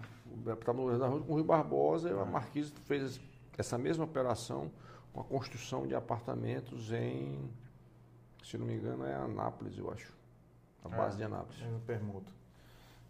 Ótimo. Doutor João, queria lhe agradecer aqui, vou lhe entregar aqui, dê a, o, tem uma lembrancinha aqui para o senhor, uma caneca aqui do, do podcast. Olha o Léo. Ah, muito obrigado aí. aí Canequinha para o senhor já levar lá para o seu escritório. Vou, vou aqui. O senhor gosta de café? Tomo demais. Toma? Tomo muito café. Embora tenha um, um, um, médico mandado suspender um pouco, eu tenho um alívio, tenho, tenho é, maneirado, mas eu gosto muito de café. É, pô, vou lhe dar também um, um pacote de café, eu tenho lá no, no carro, Léo.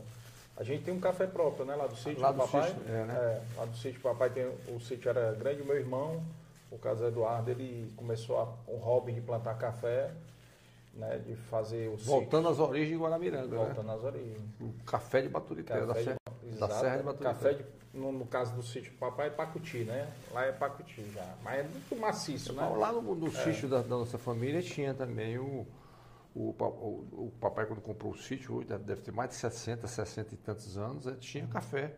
Era, né? É, tinha café. Agora a Miranga tinha essa tradição, né? Engraçado que quando o papai comprou o sítio, tinha pouco café, era muito, sabe o que? Cana. Tinha muita plantação de cana lá. Papai reflorestou o sítio, né? Uhum. Já, não sei se eu já fui lá. Eu né? nunca fui lá. Era é. sempre para ir lá. A minha é. mulher tem que. A Ana gosta muito de planta, de flor. Qualquer hora é. dessa eu vou ter que ir lá. Parece uma é, floresta mesmo assim. Totalmente fechado, muita árvore que ele plantou, né? Um longo tempo. Pois é, e o café do, da Serra é muito bom, né? café, bom, vamos provar é esse café, café, né? Vamos, vou lhe dar, vou lhe dar.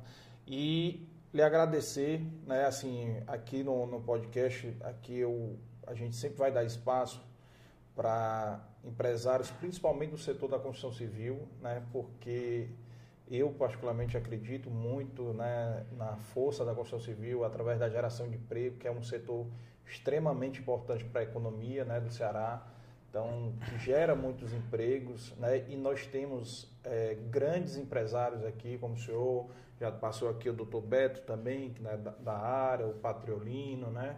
E, e um que eu quero que volte, que eu entrevistei para o livro, que eu estava falando para o senhor antes, é o doutor Assis Machado.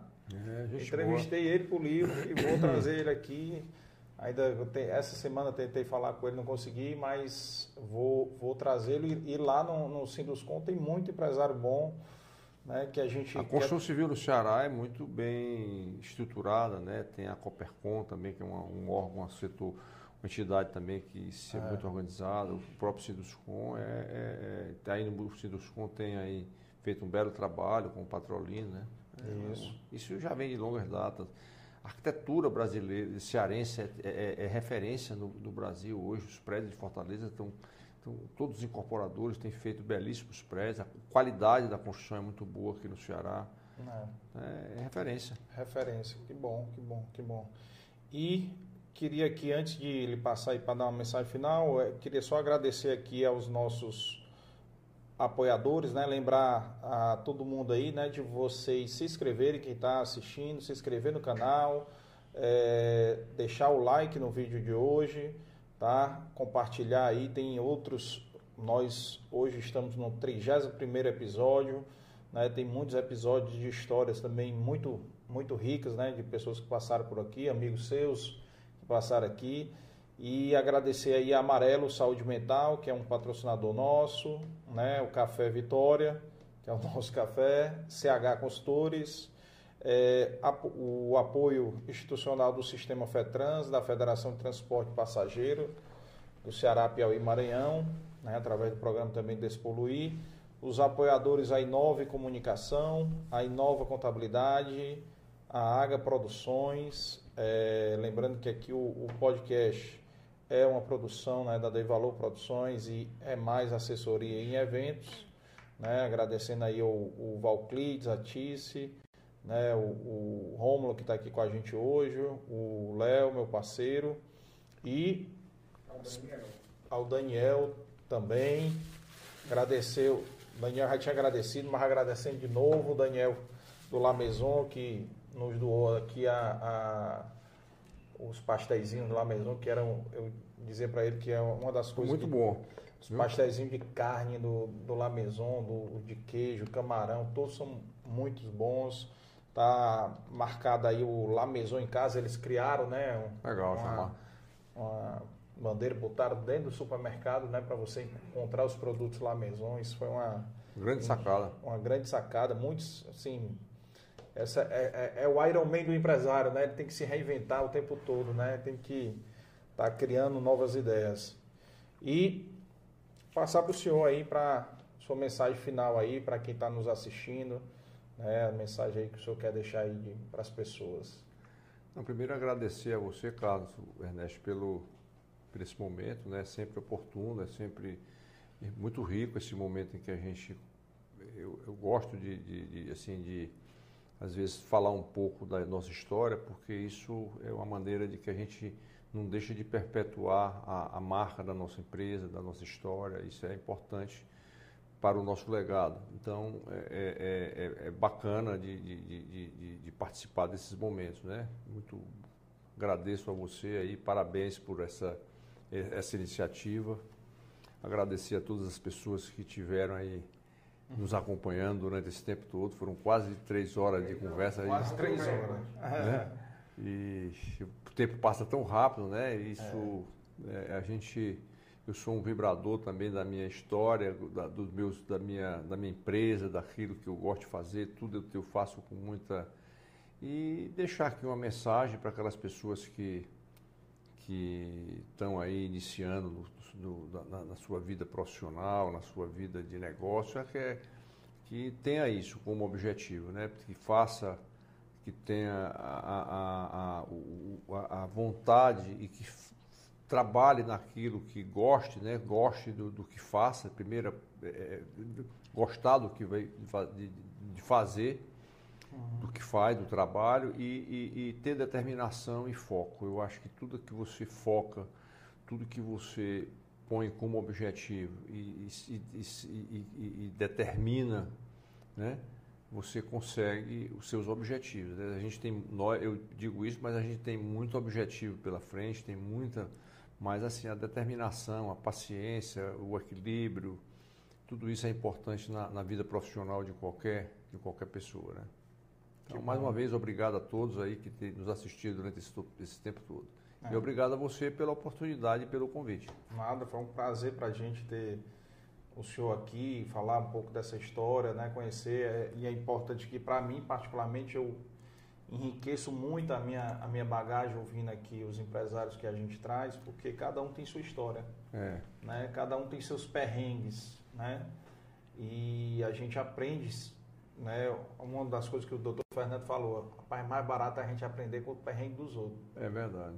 Né? Então, assim, a gente ouvir as, as outras pessoas falando é importante para a gente aprender e fazer diferente. Né? Então, é.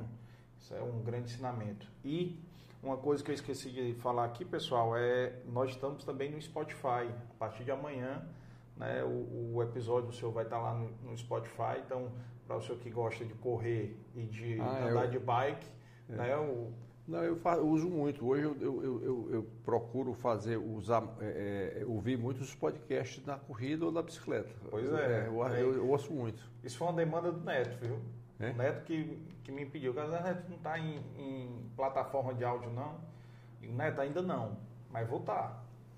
E aí a gente foi procurando até conseguir. Mas é legal, eu entrar. tenho muito podcast bacana no, no, no Spotify e eu uso muito. É, Eu uso muito quando eu estou andando, estou correndo, tô, é, é- é uma, uma forma bacana de você de você se atualizar com muitos assuntos, ver as histórias, É. ver os, os momentos, né? Tem uns podcasts legal que é o que eu, que eu ouço muito, que é, é um de é o da do, do mercado imobiliário, do, com o Sérgio Lange, que é o Vem Pra Mesa, tem sempre algumas histórias boas também do mercado imobiliário. Tem uma que eu também que é o, que eu uso, que eu gosto muito, às vezes eu, eu, eu sou eu, eu procuro ler, mas eu não sou, um- confesso que eu não sou uma pessoa que de, de muita leitura, né? Assim, eu difícil eu, eu, eu assim, leio poucos livros, mas eu sempre estou lendo, mas não, às vezes é difícil. Mas assim, e eu como eu sou muito ansioso, eu tenho o que eu tenho feito hoje é que é feito o, escutado muitos resumos do- dos livros, né, de que chama-se o resumo ah, Cast. Tem. É muito legal. É, A gente- o que, que eu faço? A gente pega um resumo de alguns livros bacana e aquilo que é você é um flash para você comprar e ler o livro é. inteiro. É. Tenho feito muito isso. Ah, O legal. resumo cast é muito bacana. Legal, eu já tinha ouvido alguns do, do Resumo Cast. E assim, para quem está fazendo atividade física, é unindo o útil ao agradável, né? Porque você está lá fazendo a sua atividade, andando de bike, correndo e está lá ouvindo lá um, um conteúdo bacana da, da sua área ou em outra área, né? E para a gente é, é, é legal e, e estamos crescendo mais ainda nessa área. Então aproveitem, sigam lá no, no, no- Spotify, o senhor já pode depois chegar em casa e já ver. Tem, todos os episódios estão lá. E o mais ouvido, por incrível que pareça, é o do Dr. Fernando Cirino, viu? Que é um dos mais longos, o mais longo. É o mais ouvido do Spotify, o dele. Mas agradecer novamente, é, que bom que o senhor pôde estar aqui com a gente e que desejando muito sucesso para a Diagonal, para o senhor, para toda a família e que a gente possa é, sempre estar aí é, o senhor, trazendo pessoas como o senhor, que são exemplos de empresários que acreditam no Ceará, né, que não necessariamente tem que sair do Ceará para ser bem sucedido, né, e com essa visão empreendedora e inovadora, né. Então, parabéns novamente e agradecer a todo mundo que esteve até agora com a gente, né, sigam, dê o like no vídeo, sigam e até a próxima semana. E a agenda na próxima semana nós já temos aí marcados é, dia 17 de fevereiro a NID Câmara da Prática Eventos da ABOC e nós temos no dia 24 o Silvinho Palácio, né, vai estar aqui com a gente também. E no mês de março nós já estamos com a agenda quase toda fechada, vai ter o Douglas da DIE, Sim. vai ter muita gente boa, Emília Buarque, vai ter um, um podcast específico sobre autismo, desmistificando autismo, então convido a todos a assistirem. Vai ter o Freitas Cordeiro, o Carlos Matos, vai ter o Maradona, que é aquele pizzaiolo que trabalhou com o Faustão, se o senhor lembra, que era um Lembro, lembro. Maradona, vai estar aqui com a gente. Eduardo Gomes de Matos também. Muito bom, Eduardo. E vai ter o Nizabro Fujita também, Sim. vai estar com a gente. Então, assim, muita gente boa e muita gente vindo aí. Então, assim, nosso objetivo é esse, é trazer e dar luz né, para empreendedores, personalidades cearenses, né, histórias inspiradoras, histórias de superação, para que possa inspirar mais ainda né, os, os cearenses, os brasileiros que estão assistindo aí, nordestinos, quem quer que seja, para a gente estar cumprindo o nosso objetivo aqui, tá bom? Um grande abraço e até a próxima. Um abraço a todos.